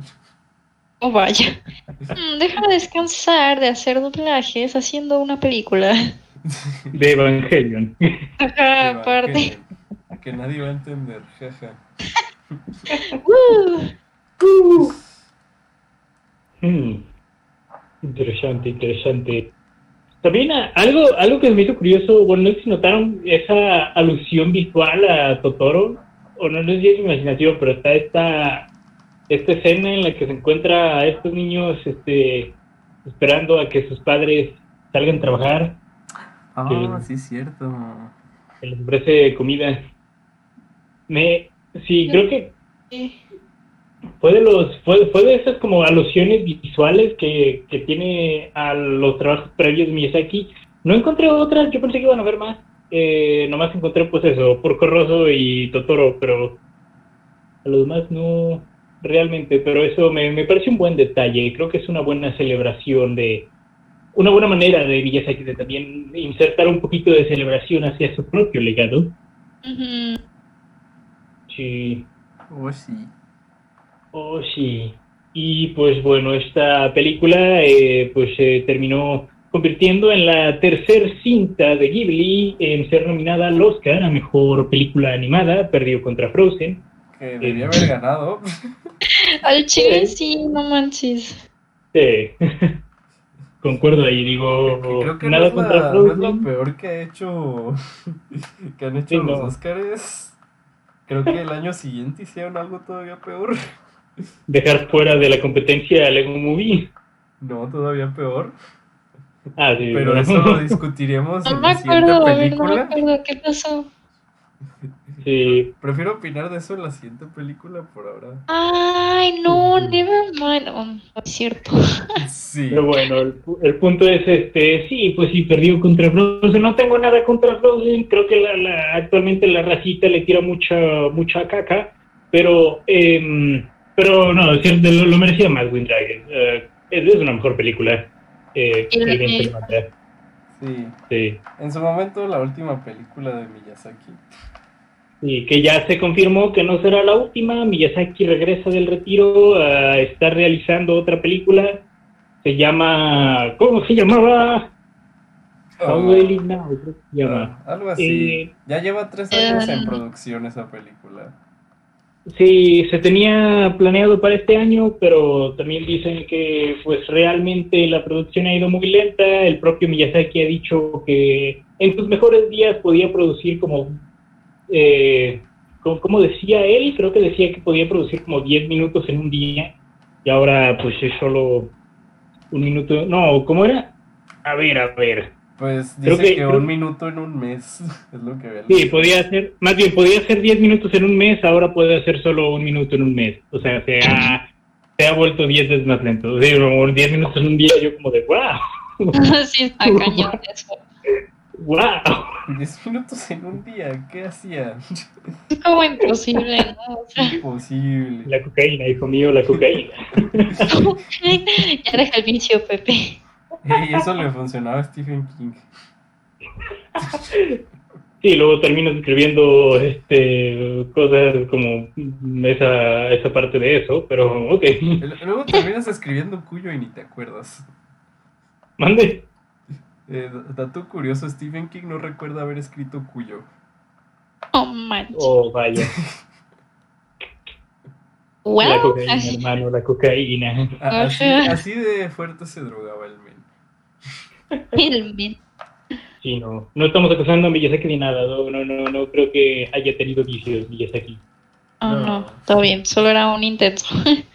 Oh, Sí, sí, solo era un intento. Pero sí lo entiendo. Pero sí, no. Pero Sí, pues, pero sí, solía producir 10 minutos en un mes y ahora solo hace un minuto por mes, así que pues dice, no, pues quién sabe si, si pueda eventualmente terminar. Al parecer su siguiente película será su última, ahora sí de Davis. Ahora sí le porque- creo. Ahora sí, sí, le creo. pues ya porque, no pues, manches. Sí, no, sí he estado reflexionando en que, pues no, sí, esta película es como para, para decirle a, a mi nieto que, que ya casi me voy. Entonces, sí, Va, va a estar emotivo. Sí. Va a estar emotivo. Cuando la veamos bueno. en 2024. Oh, sí. Vamos a llorar. Así es. Pero bueno, pues eh, ¿hay algo más que quieren agregar acerca del viento se levanta? Es que no sé, o sea, digo, obvio no es como que tan relevante, pero creo que esta es como de las más largas que han sacado, ¿no? O sea, en cuanto a duración. Pues sí, Sí, es, sí está, en, sí está en ese espectro de las más largas, eh, dos minutos, digo, dos horas con seis minutos, perdón. No sé si eso la posiciona como la... ah, yo creo que es como la tercera más larga, creo. Y, o sea, no digo que sea como la más larga, pero, o sea, me refiero a que en general sí dura poquito más de lo average. Sí. Sí, que de hecho, sí, ya habíamos mencionado, Ghibli suele, suele hacer eso, suele, suele romper con ese estándar de duración. Mm, Ah, sí, pero sí, sí, sí está larguita y sí es como de las más lentas de Ghibli también. Eh, creo Sí. que sí, es, es una película que amerita bastante paciencia. Claro, y que la veas, o sea, cuando estés así como en mood, pues no es algo que, bueno, yo opino, no es Sí. algo que, ay, me lo voy a aventar ahorita, así nomás como. Creo Sí, que no, para no, no empezar a disfrutarla bien, si tienes que así, como que, ok, a ver, ido, vamos, tranqui. Sí, no, no es de lo más casual que tiene el estudio. Ajá. Sí. Pero igual, una película que recompensa esa paciencia, dándonos Y una... no, súper buena, súper buena. Buenas. está. Pero bueno, pues ahora pasemos entonces a la siguiente película. Eh, Oshi, la primera película de Takehata en 14 años, dígase desde los Yamada, eh, hablamos acerca, oh disculpen, uh, aeronazo, Em, hablamos acerca de esta cinta lanzada en, en Japón en 2013 y el resto del mundo en 2014. Eh, hablamos de El cuento de la princesa Kaguya. Ta. Me encanta, te juro, esa es de mis favoritísimas de Ghibli, así, de verdad. Sí, también de las mías, de hecho. Es, es, es una gran cinta. Uf, no, bebé, esa, esa sí la fui a ver al cine, así cuando salió. Está- Yo Yo no. me la perdí. Yo me la perdí en el cine, pero hey, la vi, eventualmente la vi. Todo bien, Pepe, todo bien. Esa sí me acuerdo que la vi con, así, con la amiga que les digo de que le encanta From Up on Poppy Hill. No, las dos estábamos hechas un llanto incontrolable al final, de verdad que esa película me marcó muy cañón. Muy bien, entonces, ¿por qué no nos cuentas de qué trata? Excelente. Bien, pues la leyenda de la princesa Kaguya es literal como contada como si fuera una leyenda eh, cerca de pues esta como princesita que nace de una ¿cómo se dice? como de un palo de bambú pues De un Entonces, tallo, ¿no? Ajá, los campesinos la encuentran y pues como que la cuidan como si fuera su hija. Eh, o la niña, obvio, ser un ser fantástico se desarrolla mucho más rápido que los humanos normales. Este, entonces, pues nada, digo, la niña crece dentro de esta como ya súper rural en Japón, así como que bosque, etcétera. Los papás pues se dan cuenta así como que ah, pues tenemos que llevarla al palacio porque es una princesa, no sé qué. Entonces, pues es como la vida de la princesa dentro del palacio, o sea, como esta frustración que tiene ella de vivir la vida, disfrutarla, pues tal y como es, no tanto así como que con todas estas cosas que le imponen de, ay, te tienes que portar como tal o como cual. Es como esta princesa busca librarse de cierto modo y, y ya pues todo lo que se desenvuelve alrededor de esto. Si alguien quiere añadirle, si mi resumen más o menos sin spoilers haya sido adecuado. Ah, eh, está, está bastante bien ese resumen. Me no quiero dar demasiada info. Pero sí, el cuento de la princesa Kaguya, una gran cinta, a mi parecer, creo que de nuevo de estos como pequeños, bueno, no tan pequeño, pero de estos estudios de personaje que ha hecho Ghibli, creo que es de los mejores que tiene. Es de los que tiene una animación más única también. Eh, que de hecho mencionábamos eh, en Mis vecinos los llamada que esa película tenía este estilo como de acuarela. Como acuarela. Sí, como infantil, como de acuarela. Esta película eh, es una evolución natural respecto a ese estilo. Eh, tiene, tiene como que esta... Visualmente se ve bastante similar. Aquí la diferencia es que los diseños de personajes se vuelven mucho más realistas. Sí, sí. Los fondos creo que también, o sea, Sí. Sí, fondos más cierto detallados. ajá, están más detallados. Y está esta, esta gran escena en la que la princesa se va corriendo del palacio. Uy, Ah. qué bella escena. Sí. Sí. No, la, la forma en la que los fondos están animados, cómo se ven los árboles mientras ella va pasando corriendo. Oh, Claro, y la cara, ¿no? La expresión que le ponen, como que... No, de verdad, esa peli... Wow. Mis respetos, yo creo que... O sea, no sé, ¿Mm? parece que en ese caso, o sea... Siempre he pensado que Takahata es muy versátil, obvio conserva su estilo, pero para mí esa es así su... Wow, o sea... La aventó como... a cierto punto arriesgándose, ¿no? Haciendo como... pues, esta cosa que se ve tan tradicional, tan así, en, digo, una época en la que todo es digital, todo es así como que... Mm. Todo. Por- sí. Ajá, que todo es superhéroes, que todo es no sé qué. Y esa historia es súper down to earth, es súper japonesa, es súper así como que...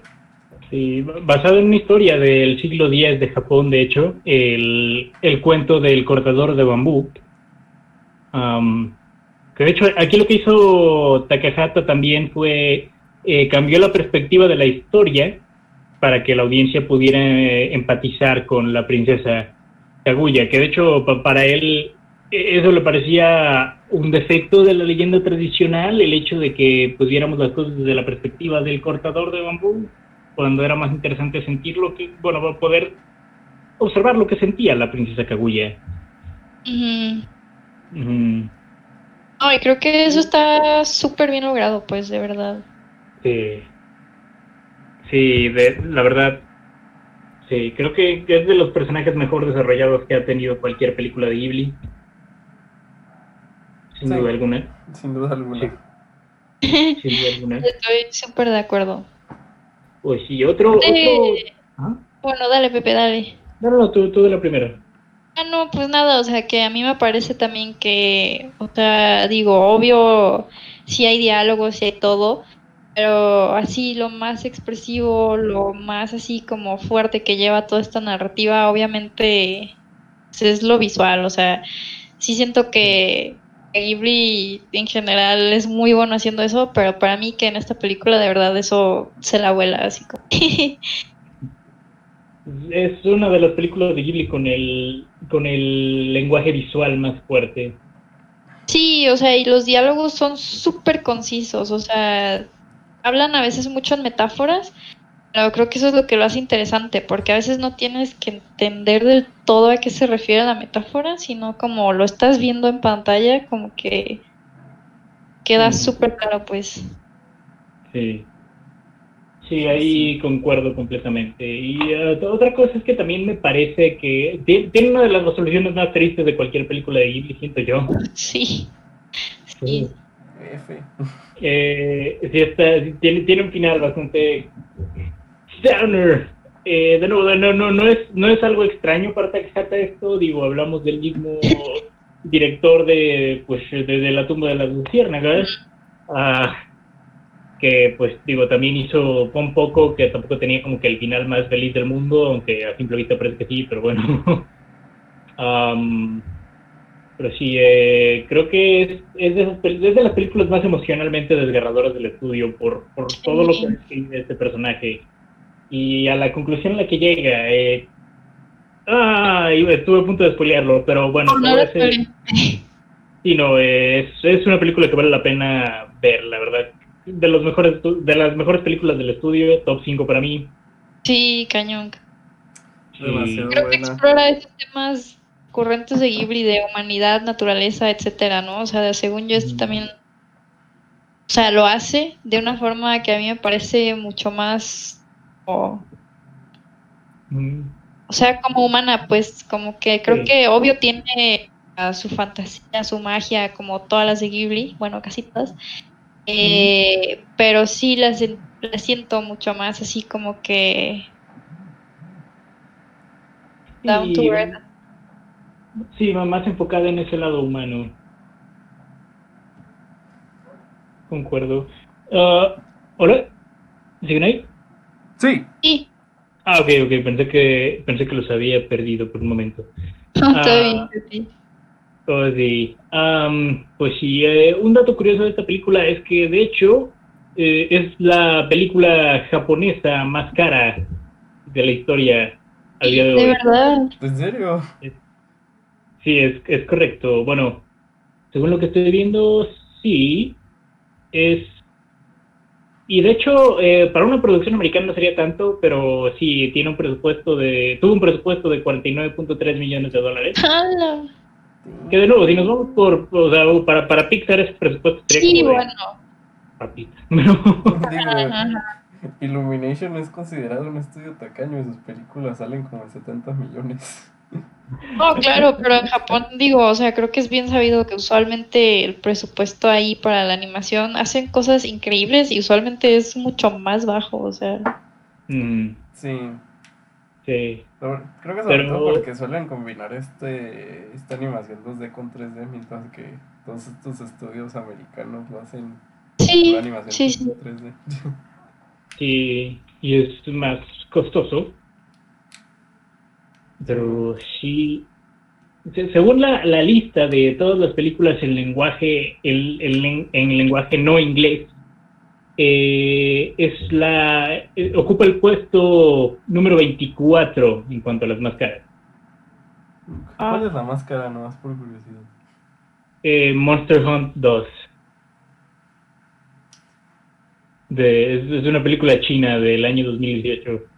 Sí, Eh, eso recuerdo no salió esa. Y de ahí estaría Asterix eh, en los Juegos Olímpicos. Mm, ¿Qué más? Está bien. Sí, de ahí eh, Asura, una película china que de hecho, eh, pues este, tengo entendido que ha sido todo un desastre y no ha salido en ningún otro lado y este, está prácticamente perdida esa película. Bueno, es la tercera. sí. Y pues sí, o sea, también eh, Che está en esa está en esa lista, de hecho, el número 17. Sí, Oh, sí. Sí, es, es una lista interesante. Luego, luego búsquenla por ahí. Ah, pero sí, eh, Princesa Kaguya está en el lugar número 24. No hubiera sospechado eso inicialmente. De hecho, no, no hubiera imaginado que esta es la máscara de Ghibli. Yo hubiera pensado, no sé, Mononoke o algo así, pero, pero no. Pero no. Pero Yo hubiera no. pensado que House o algo así. Sí, también hubiera, hubiera pensado en Howl. Pero no. Y pues bueno, Sebas, ¿tú qué tienes que decir acerca de la princesa Mon... Digo, de, de, de Princesa Kaguya? Estamos hablando de otra princesa, Pepe. Sí, perdón, la, la princesa... de el uso de la música y así en esta película. Ah, el uso de la música es muy bueno. Mire, hay una escena que recuerdo en particular, esta película que me gustó mucho, que es cuando llegan estos que eran como pretendientes de la princesa. Ajá, los suitors. sí, ajá. sí, sí, sí, sí, yo te voy a traer esta cosa de sabe dónde. Y sí, sí, sí. Ajá. Sí, pero me encanta cómo les dice de que, a ver, si creen que soy tan hermosa como todo esto, ¿por qué no me lo traen? Para ver si lo valen. Sí. Y como, Gran- Straight up savage. Y como casi se matan muchos de ellos por hacerlo. Uno sí se mató, ¿no? Ajá. ¡Se mató! se mató. Sí, sí, de hecho cuando lo hizo pensé eso. Yo también. Se mató. Y luego sí dijeron de que, ay, sí, se murió. Y yo como, ay, no manches. Oh, no. Sí, está, está Oh. algo dark esa parte. Pero sí, gran escena. Sí, gran escena. ¿Qué, qué puedo decir que ustedes ya lo dijeron? La, la animación es hermosa, la música es hermosa, Kaguya como personaje es muy Uf. bueno. Ah, Ah, otro, otro detalle que se me pasó a mencionar. Esta fue la primera película de Ghibli en mostrar pezones. Am, Ah, muy cierto, muy cierto. sí, porque, sí. O sea, incluso en otras películas habíamos visto personajes sin playera, pero, digo, sin camisa, pero este. No pues, se veía tenían- nada, no, no, solo era como ¡pup! Y es, es algo que se me hacía muy curioso, porque era, me ponía a pensar de que, bueno, es raro que no tengan pezones, pero piensa, eh, ¿cómo se verían con pezones? Todavía más raro. Ah, Sí, creo que sí. pensamientos Pero- random de Pepe. Sí, pero creo que, creo que esta película era más como nipple friendly en ese aspecto, la animación, pues. Tipo friendly animation, así un sello, ¿no? De que- Oh, sí. Oigan, antes de pasar a la otra, quisiera mencionar lo de lo de pues, los Oscars en este caso. Oh, sí es cierto. Eh, La cuarta película de Ghibli en estar, me- en estar nominada al Oscar y eh, perdió contra The Hero Six. ¿Por qué? Ah, perdón. Sí, no, em, ok, no. la neta, en ese año me costó mucho elegir porque, o sea, mm, estaban también Song of the Sea, que también es buenísima. Estaba Box Trolls, que también me parece súper bien hecha. Y la verdad, a mí de DreamWorks, las de How to Train Your Dragon también se me hacen buenasas. O sea, obvio, Kaguya es mi uf, top. sí. Pero sí Pero era- yo, uy, bueno, o sea, estas otras contra las que está también son súper buenas. Big Hero es buena, sí me gusta mucho, pero sí creo, la neta, la merecían más cualquiera de las otras películas. o sea. Y eso que no estaba Lego Movie, que también lo eso que no más. estaba Lego Ah, Movie. Luego también está súper, súper buena. Sí, eh, ahí concuerdo completamente. Para mí lo merecía Kaguya, ya habiéndola visto. Eh, sí, Kaguya, y de las que estaban nominadas, segunda opción hubiera sido Cómo entrenar a tu dragón, luego yo creo que Song of the Sea, luego, eh, luego Box Trolls y final eh, Big Hero Six. Bueno, es que Song of the Sea, la neta, también me gusta mucho. O sea, es como estas películas que me cautivan, así. eh, así, en lo más profundo de mi ser, así como Kaguya. Entonces, sí Mm. decía yo, como, oh, la neta. Eh, qué reñida.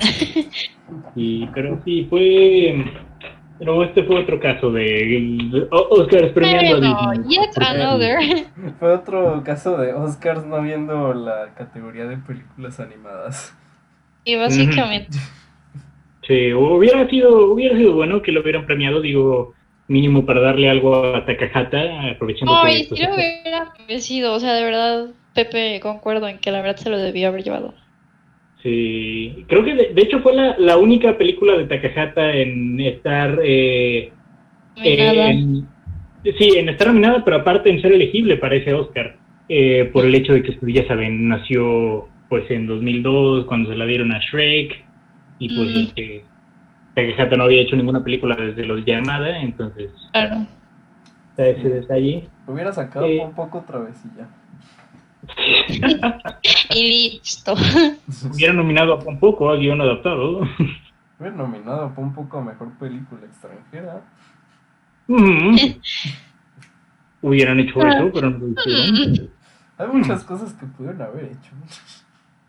De- creo que creo que los creo que Ghibli ha estado en general muy poco representado en los Oscars realmente. Sí, cañón. Sí, para- mucha tristeza. O sea, como que.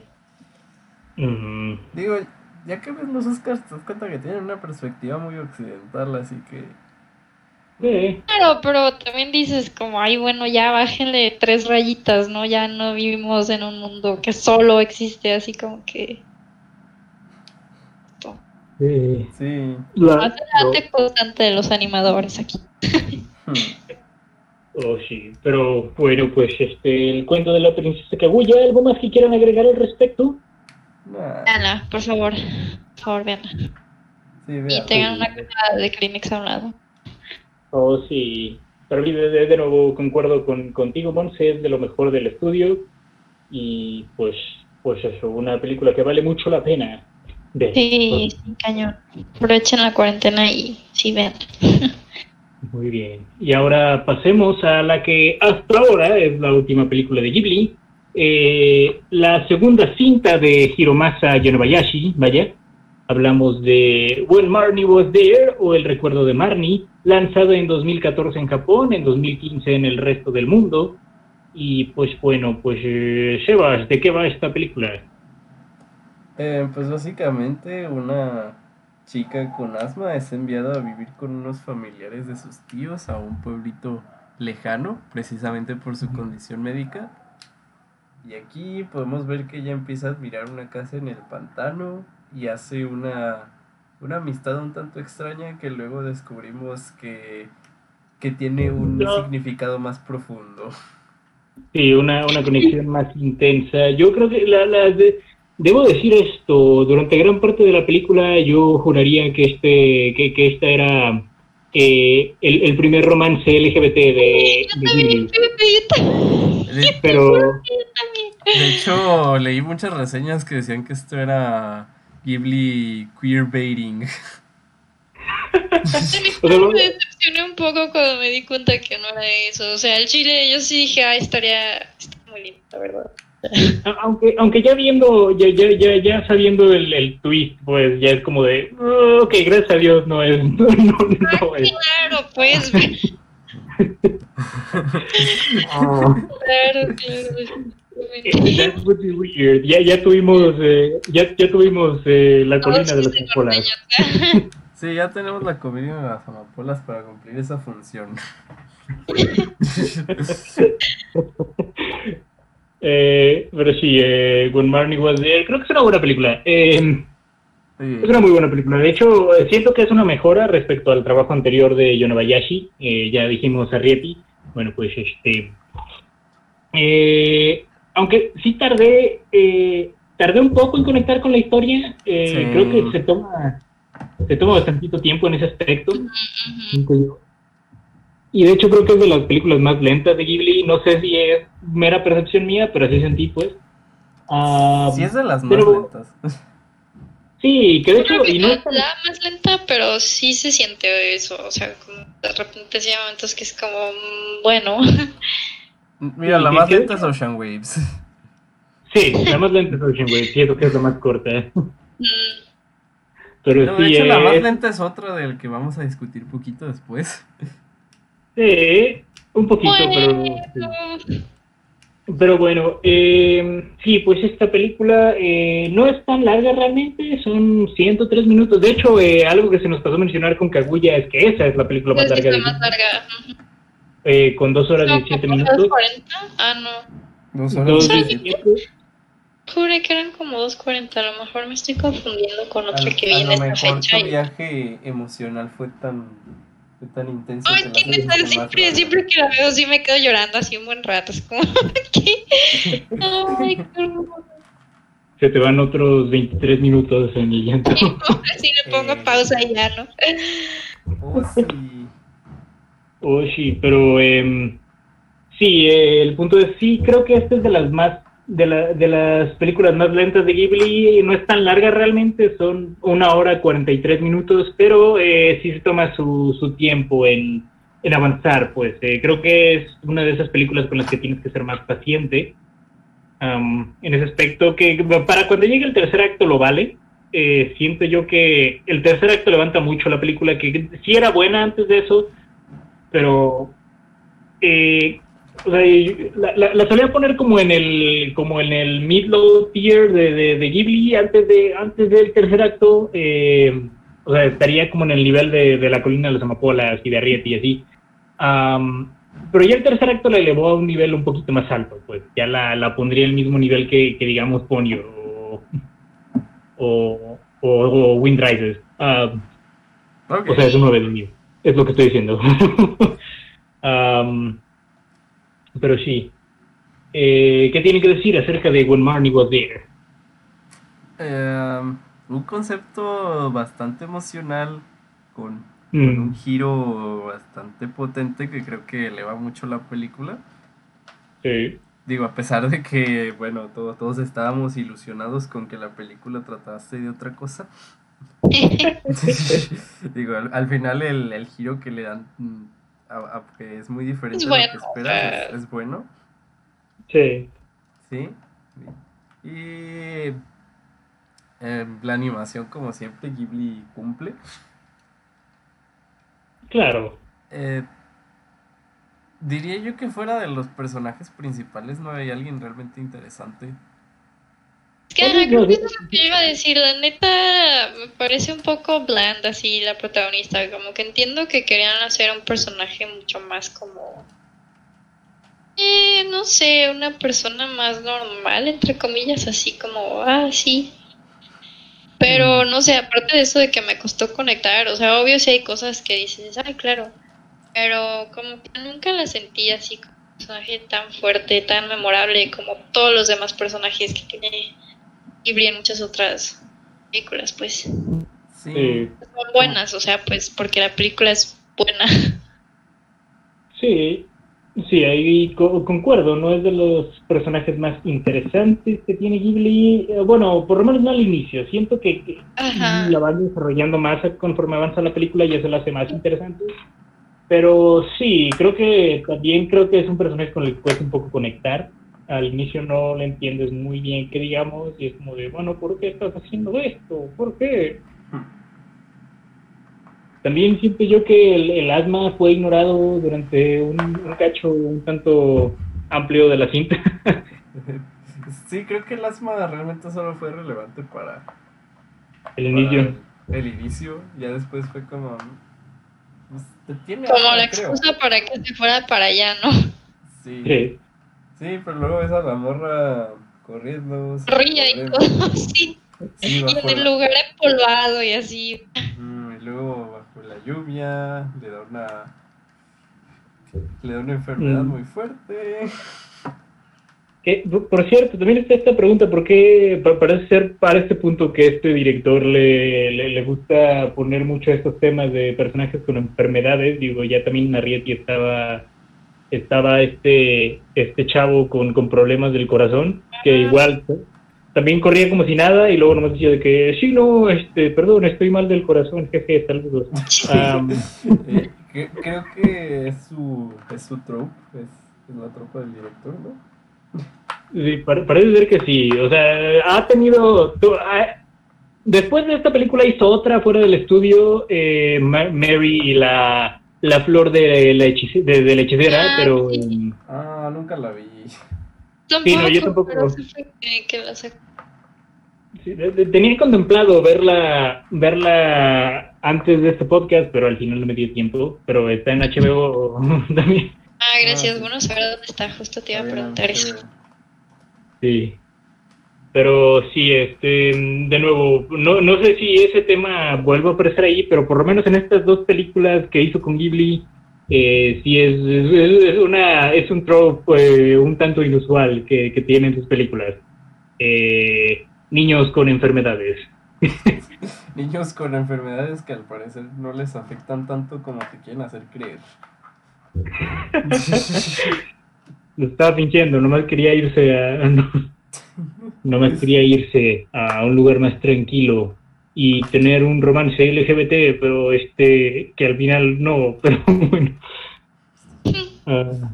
Pero- Am, y sí, em, pero claro, siento yo, lo, la- lo más potente de la película está en esta revelación, en este twist, eh, Sí. que de nuevo siento yo que la eleva a otro nivel completamente. Eh, siento yo que está como en el, en el nivel, de nuevo, este es otro 9 de 10 para mí en cuanto a la escala de Ghibli. Eh, sí, si tuviera que rankearlos, pues estaría de- abajito del top 10, vaya. Eh, he sabido, Vaya. Ujú.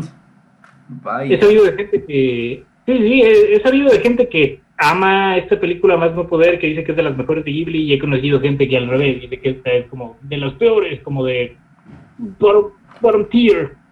Yo Am, diría que está bien. sí, pu- puedo entender ambas perspectivas, pero, pero no, yo estoy en medio. Sí, creo que yo también estoy contigo en este caso, Pepe. O sea, neta, sí me parece una buena película.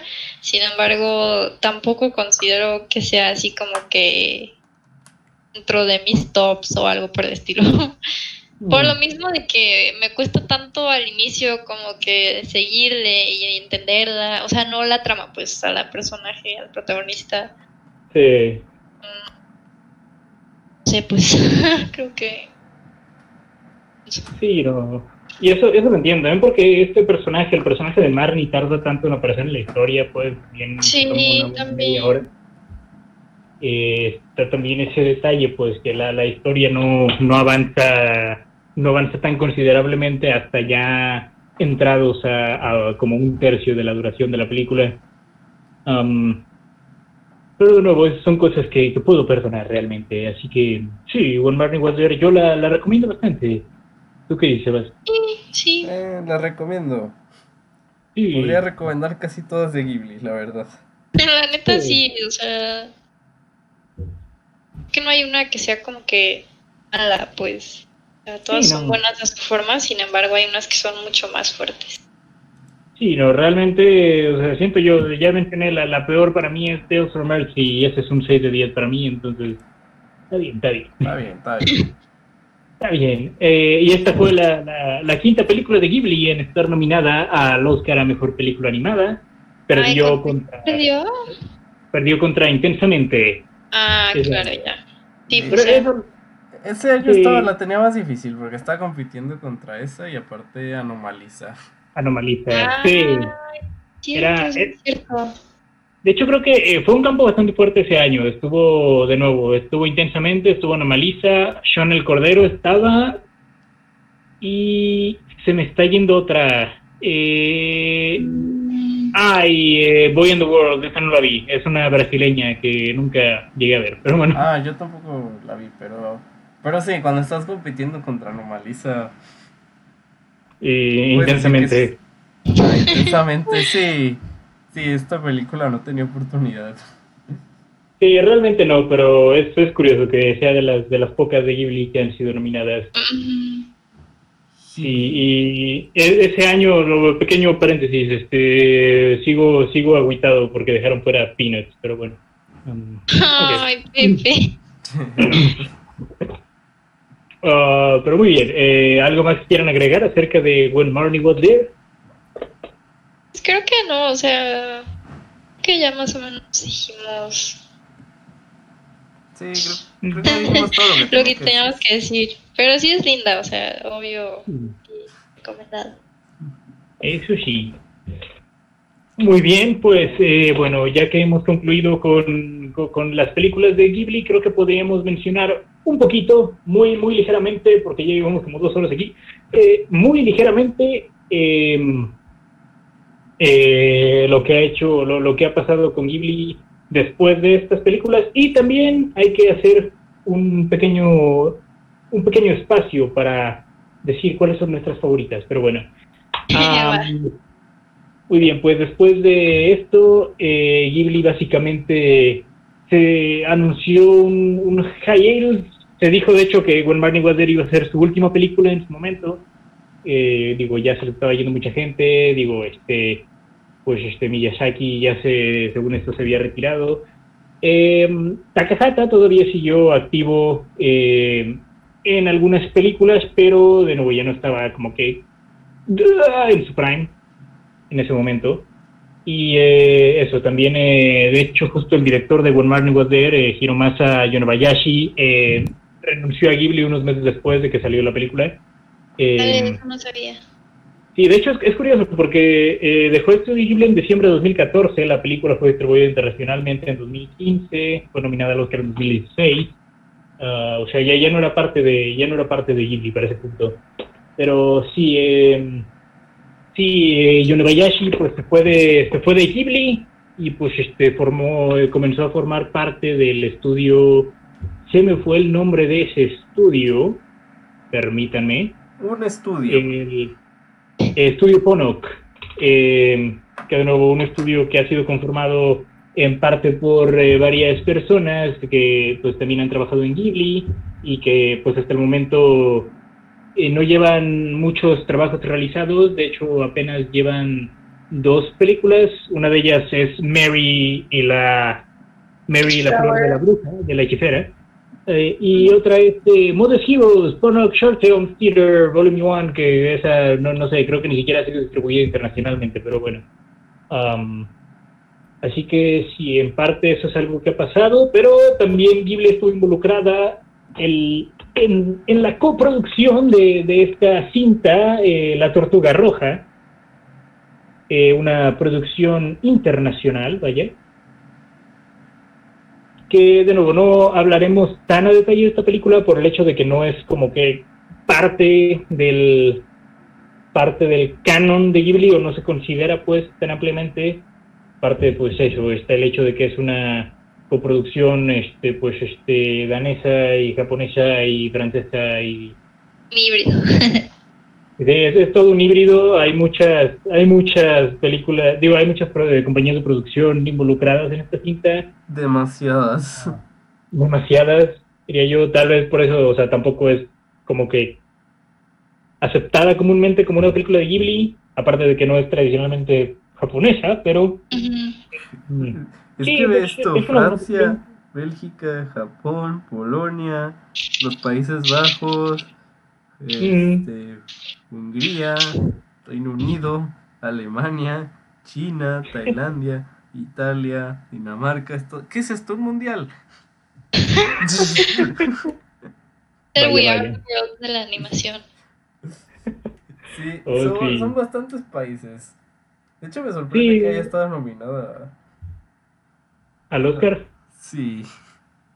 Sí, es, es otra cosa. eh, mira, sí, po- podemos considerar, o sea, si nos vamos a, a- al hecho de que Ghibli estuvo involucrado en la producción, podríamos considerar esta como la sexta película nominada de Ghibli, aunque digo, generalmente no se toma en cuenta, pero eh, sí podrías decirlo. Podrías decirlo. Am, que de nuevo ese año pues perdió contra Zootopia y era un año bastante fuerte porque iba también contra Cubo y contra Mi vida de wow. Calabacín, eh, contra Vida de Calabacín, contra Moana, pues eso. De hecho, eh, de hecho creo que la Tortuga Roja es la que menos me gusta de la selección de ese año, honestamente. Ah. Ah, es, es una buena película y ciertamente la, la animación es, es bellísima. Es, es todo lo que recuerdo de la cinta, la verdad de la historia, pues nomás me acuerdo que era este náufrago y este y hay una tortuga y luego llega esta chica y pues, tienen una familia, ¿no? Y Sí, tiene ya. una creo que familia lo con la tortuga. hace más rescatable de esa película es el uso del sonido. O sea, a mí en lo personal me Sí. parece que el sonido en esa peli, o sea, le da muchísimo a la historia. O sea, que sé que no es una historia así como que, wow, así como lo dices, Pepe. O sea, pero Mm. para mí el sonido le da muchísima textura, la mueve mucho, como que la, la lleva, o sea, de una forma linda, pues, y como que obvio la animación, todo este desarrollo visual también me parece súper lindo. Creo que esas son las cosas más rescatables, pues, o sea, Sí, no, ahí concuerdo completamente. Sí, no, el, el uso del sonido también estaba muy bien logrado. Es una película sin nada, eh, digo, con, nada de diálogo realmente. Que eso hace más comprensible el hecho de que sea una producción entre tantos países. Vaya, no había tanta barrera de lenguaje en ese aspecto. Pero ah, sí, ahí no había pecs. no había tanto pex ahí, pero eh, sí, pues está eso. eh, digo, realmente no me acuerdo tanto de la película. Es como ya, ya mencionaba Sebas, no es, no es larga, pero sí es muy lenta. eh, un tanto lenta. Digo, nomás dura, dura solamente una hora veinte minutos, pero la verdad sí parece una película de dos horas cuando la ves. Eh, por lo menos yo recuerdo que se habían sentido como dos horas. Ah, creo que es tal vez porque pasa tanto en la película y por el hecho de que, bueno, que sea puro lenguaje visual como que hace que se pase más lento. Pero Ajá, eso es lo que te iba a decir. Creo que es eso lo que hace que lo sientas más largo, pues. sí, Sí, Pero- recuerdo que cuando fui a ver esta película, honestamente, casi me duermo. y, y no- Eh, sí, creo que no, no la encontré como visualmente y sí, estoy de acuerdo, todo el sonido estaba muy bien logrado, solamente... eh, no sé si fue, fue la mentalidad con la que iba ese día o si realmente la película no me gustó tanto, pero... eh, Honestamente, cuando Yo- se acabó y pensé que habían pasado como tres horas. Oh, no. eh, sí está, sí está larguilla. Digo, sí, sí, más bien sí está lenta. Larga no tanto, bueno, ya dijimos, una hora veinte, eso es menos que Totoro. Pero, pero sí, eh, siento yo que es, de nuevo, eh, eh, creo que, o sea, si si la contamos en el canon de Ghibli, es la película de Ghibli que más requiere paciencia. Sí. Probablemente. Sí, por eso decía que esta era la película más lenta. Como, a lo mejor no es tan lenta, pero sí requiere mucha paciencia. Sí, Es que pero. la veas en el mood y todo, ¿no? Sí. Sí. Sí, no, esta no, no, no es para nada para eh, vista casual. Vaya. Sí. Mm, pero sí, eh, creo que es una película muy recomendable para cualquier persona que, que, le, que, que le apasione la animación y que se quiera dedicar a eso. Pero sí, que la neta no me disgusta, o sea, sí la podía volver a ver. Recuerdo que obvio no se me hizo así como que, ah, ópera prima ni nada por el estilo, pero sí me acuerdo haberla visto y haber pensado, bien, o sea, está muy bien lograda, qué lindo. sí, sí, eso sí. eh, de nuevo, a nivel técnico nadie va a discutir eso.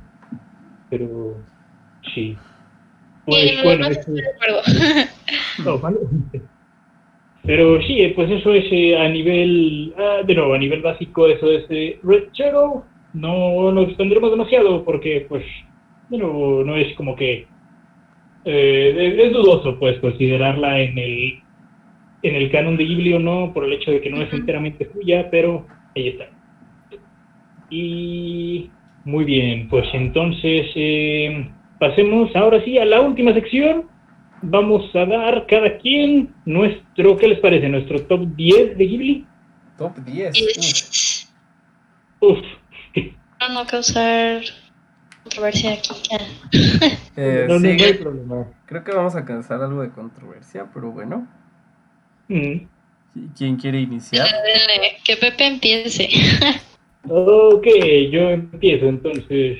Am, muy bien, pues miren, eh, primero está este detalle. eh, yo pensé, yo juraba cuando vi Only Yesterday que esa iba a quedar en el top 10 y sin embargo eh, queda justo fuera del top 10. ok, ya Ah, empezamos que- mal. Mande. Ya empezamos mal. Eh, digamos que digamos que este no es un top 10, es un top 11. El número 11 es Only Yesterday. Ah, No puedes aplicar la de siempre y poner 11. It goes to 11. Está bien, es. El 11 es Only Yesterday. ok, número 11, Only Yesterday. Número 10, Náusica. Ok. Tal vez, tal vez un poco controversial, pero Náusica, número 10. Ah, número 9, diré que La Puta.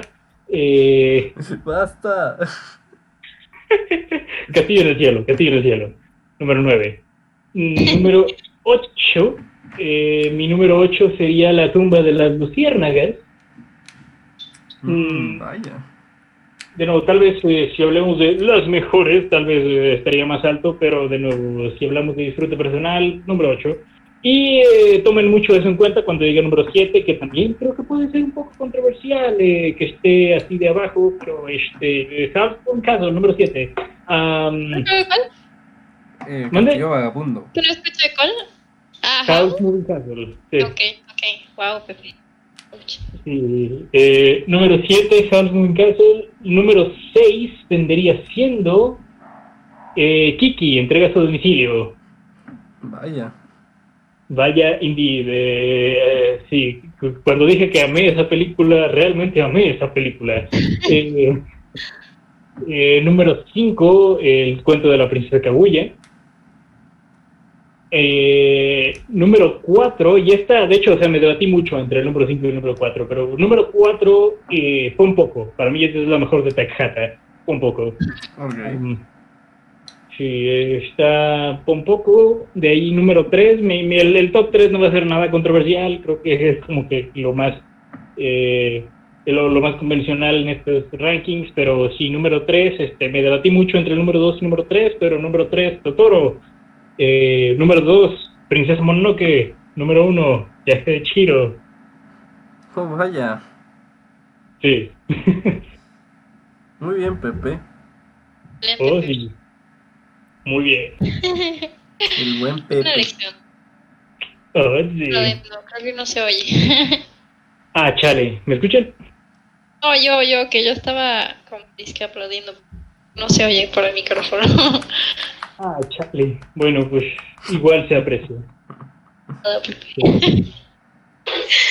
Ay, no, no quiero que me linchen a mí por mis elecciones. No se preocupen. Nah, no te preocupes. No mordemos tan fuerte. Sí, no, aparte, Yo sé aparte que es sí puede ser como ah, golpe bajo. No sé, Pero, Ajá. o sea, mi número 10, solo porque neta, creo que, o sea, lo digo considerando la última vez que las películas, o sea, esta llevo ya rato sin verla y recuerdo que la última vez que la vi fue como, ok, mi número 10 es Totoro. What? Ok, lo entiendo. El Mao. Pero sí quisiera, sí quisiera verla de nuevo para ver si puedo cambiar esto. Pero con el feeling que me quedé de la última vez que la vi, que ya fue hace rato, yo diría que es esa. Está bien. Después sigue Kiki. Ok. Pues número 8 es Grave of the Fireflies. Hey, coincidimos ahí. Eh, no me fijé que también era ese. Pero yes. Número 7 para mí es Ponyo. No Mm, sé. The Wind Rises. Ok. Número 5, Náusica. ok. Número 4, Princesa Mononoke. Número 3, House Moving Castle. Número 2, Hiro, obviamente. Y neta, creo que número 1, Princesa Kaguya. Esa tiene mi corazón 300%. Ok. Vaya. Nada mal, la nada mal. esperaba. Lo siento, amigos. Obvio, esto es de que en cuanto, como dice Pepe, a mí disfrute personal. No tiene nada que ver así como. Realmente cuál sea más buena o así. Solo es, creo que las que más disfruto ver.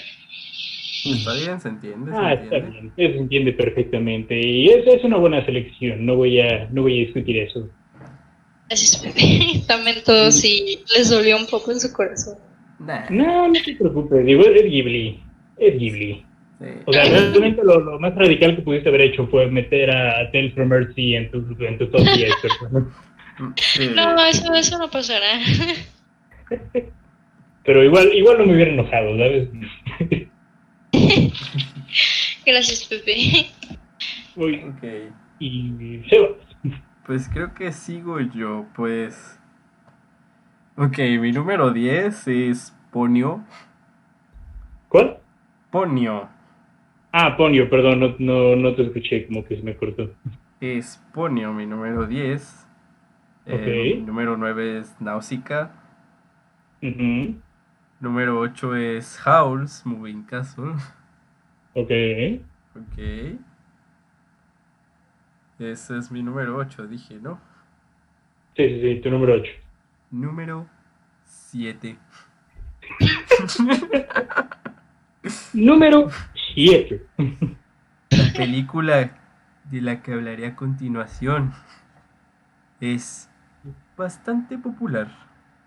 Las películas más perturbadoras en la historia de Studio Oh, Ghibli. no. Bueno, eh, mi número 7 es. Este, mm, creo que se van a enojar un poquito, pero es Kaguya. Ah, te voy a matar, no te creas. Eso me dolió, o sea, eso me dolió. Está Digo, está, está, lugares abajo de, de lo que yo la puse, así que no me enojo. Mm, eh, mi número 6 es Totoro. Nice, ok. Mi, mi número 5 es Pompoko. Nice. Mi número 4 es eh, pues la tumba de las luciérnagas. Muy bien, muy bien. Mi número 3 es el viaje de Chihiro. Ok.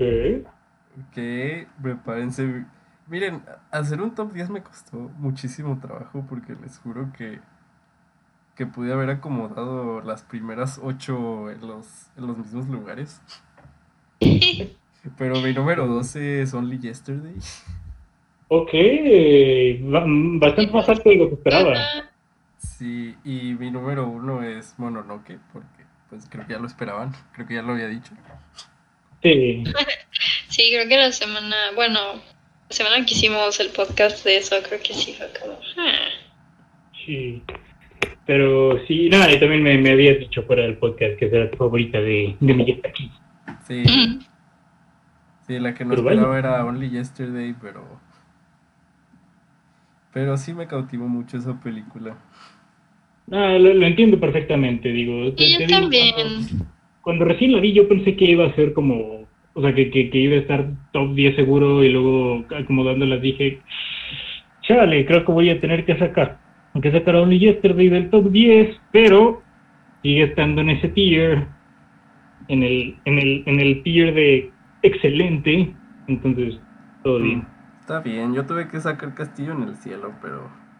Pues bueno. Chango, sí me duele. Sí, Pero y- bueno. Y, lamento decírtelo, pero Kiki ni siquiera está en mi top 15. Ah, está bien, digo. No, no te creas. Ah, lo, ya digo, también eh, Sí está en mi top 15, Digo- olvídalo. creo que creo que también este, o sea, que Ponyo está justo al borde de mi top 15, así que todo bien. Está Um, bien, amigos, igual qué padre que podamos tener como estas diferentes opiniones. Sí, Pon- ten- por Kiki, Ponyo por Kiki. Todos tenemos una película favorita de Ghibli diferente. Sí, de hecho. Nice. Nice. Me pregunto qué hubiera dicho Juanjo. Eh, no lo sé, pero mira, Juanjo está en nuestros corazones. Eh, quién sabe, tal vez. Yo creo que eh, yo diría que yo diría que Juanjo hubiera dicho Chihiro, pero no sé. Tal vez mejor el castillo vagabundo, por eso de que le gusta mucho la arquitectura. Sí, Ah, creo que yo estaba pensando en eso. Sí. Pero bueno, pues este, eso fue todo por eh, este especial de Ghibli entonces. Eh, muchas gracias por acompañarnos en estas últimas cuatro semanas que originalmente iban a ser dos, pero bueno. Ah, Pero bueno. Todo bien. oh, sí. Igual, Oh, gracias sí. por invitarme, oigan. Ha sido un placer estar con ustedes haciendo parte de este especial. Qué padre compartir todas estas opiniones, perspectivas y demás acerca de estas maravillosas películas. Pues No, con mucho gusto, cuando quieran que les comparta también un poco de mi opinión en algo de animación o bien si no es animación con mucho gusto, pues me dicen. Aquí andamos. Podríamos invitarte a otro podcast. Sí, pues cuando, cuando tú gustes, ahí puedes caerle. Igual, eh, pues muchas, muchas gracias por acompañarnos eh, en estas últimas ediciones. Se agradece bastante. Fue una presencia bastante grata en estos últimos podcasts. Oh, Pues muchas gracias a ustedes, oigan, de verdad, me la paso muy chido. Ah. Igualmente, igualmente. Gracias. Pero bueno, eh, pues bueno, creo que eh, fue todo. Entonces, eh, también muchísimas gracias, Evas, como siempre, por acompañarnos en este, en este podcast. Y pues este, a cualquiera que nos esté escuchando, también muchas gracias por, por, este, por quedarse con nosotros. Y pues, este, pues nada, se cuidan, se lavan los dientes, comen sus verduras, hacen donaciones y recuerden que nunca es demasiado tarde para empezar a hacerle dental. Nos eh, escucharemos la próxima semana para discutir acerca de tres películas mexicanas, eh, Amarte Duele, El Jeremías y, y Cindy Cindy la la Regia, Regia. con nuestro amigo Roberto. wow, González. Robert. Excelente. Si Yo quiero escuchar eso. Oh, sí. Pero bueno, y en, dentro de dos semanas para discutir acerca de True Stories y de Aguirre, la ira de Dios. Pero bueno, Oh, pues sí. este. Muy bien, pues este ya fue todo por hoy. Eh, y pues nada, pues este. Mucho éxito. Y. ah, ah, esperen, perdí la canción. ¿Dónde Te la estaba? lavas. Con pinol, para que huela a bosque, no con cloro, porque Hola, arde. ¿Sabías cómo Pepe descubrió que arde? Ah, no quiero No, saberlo. No, güey. Porque se quemó Pero la mano, así es. ¡Ah, mi mano! Ok, ya me quedé en... Ok, ahora sí, este...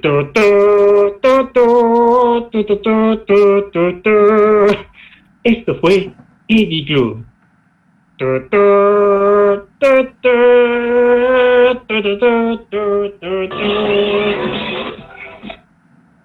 Ay, se me está trabando. Yo pienso que lo tienes que hacer una postproducción.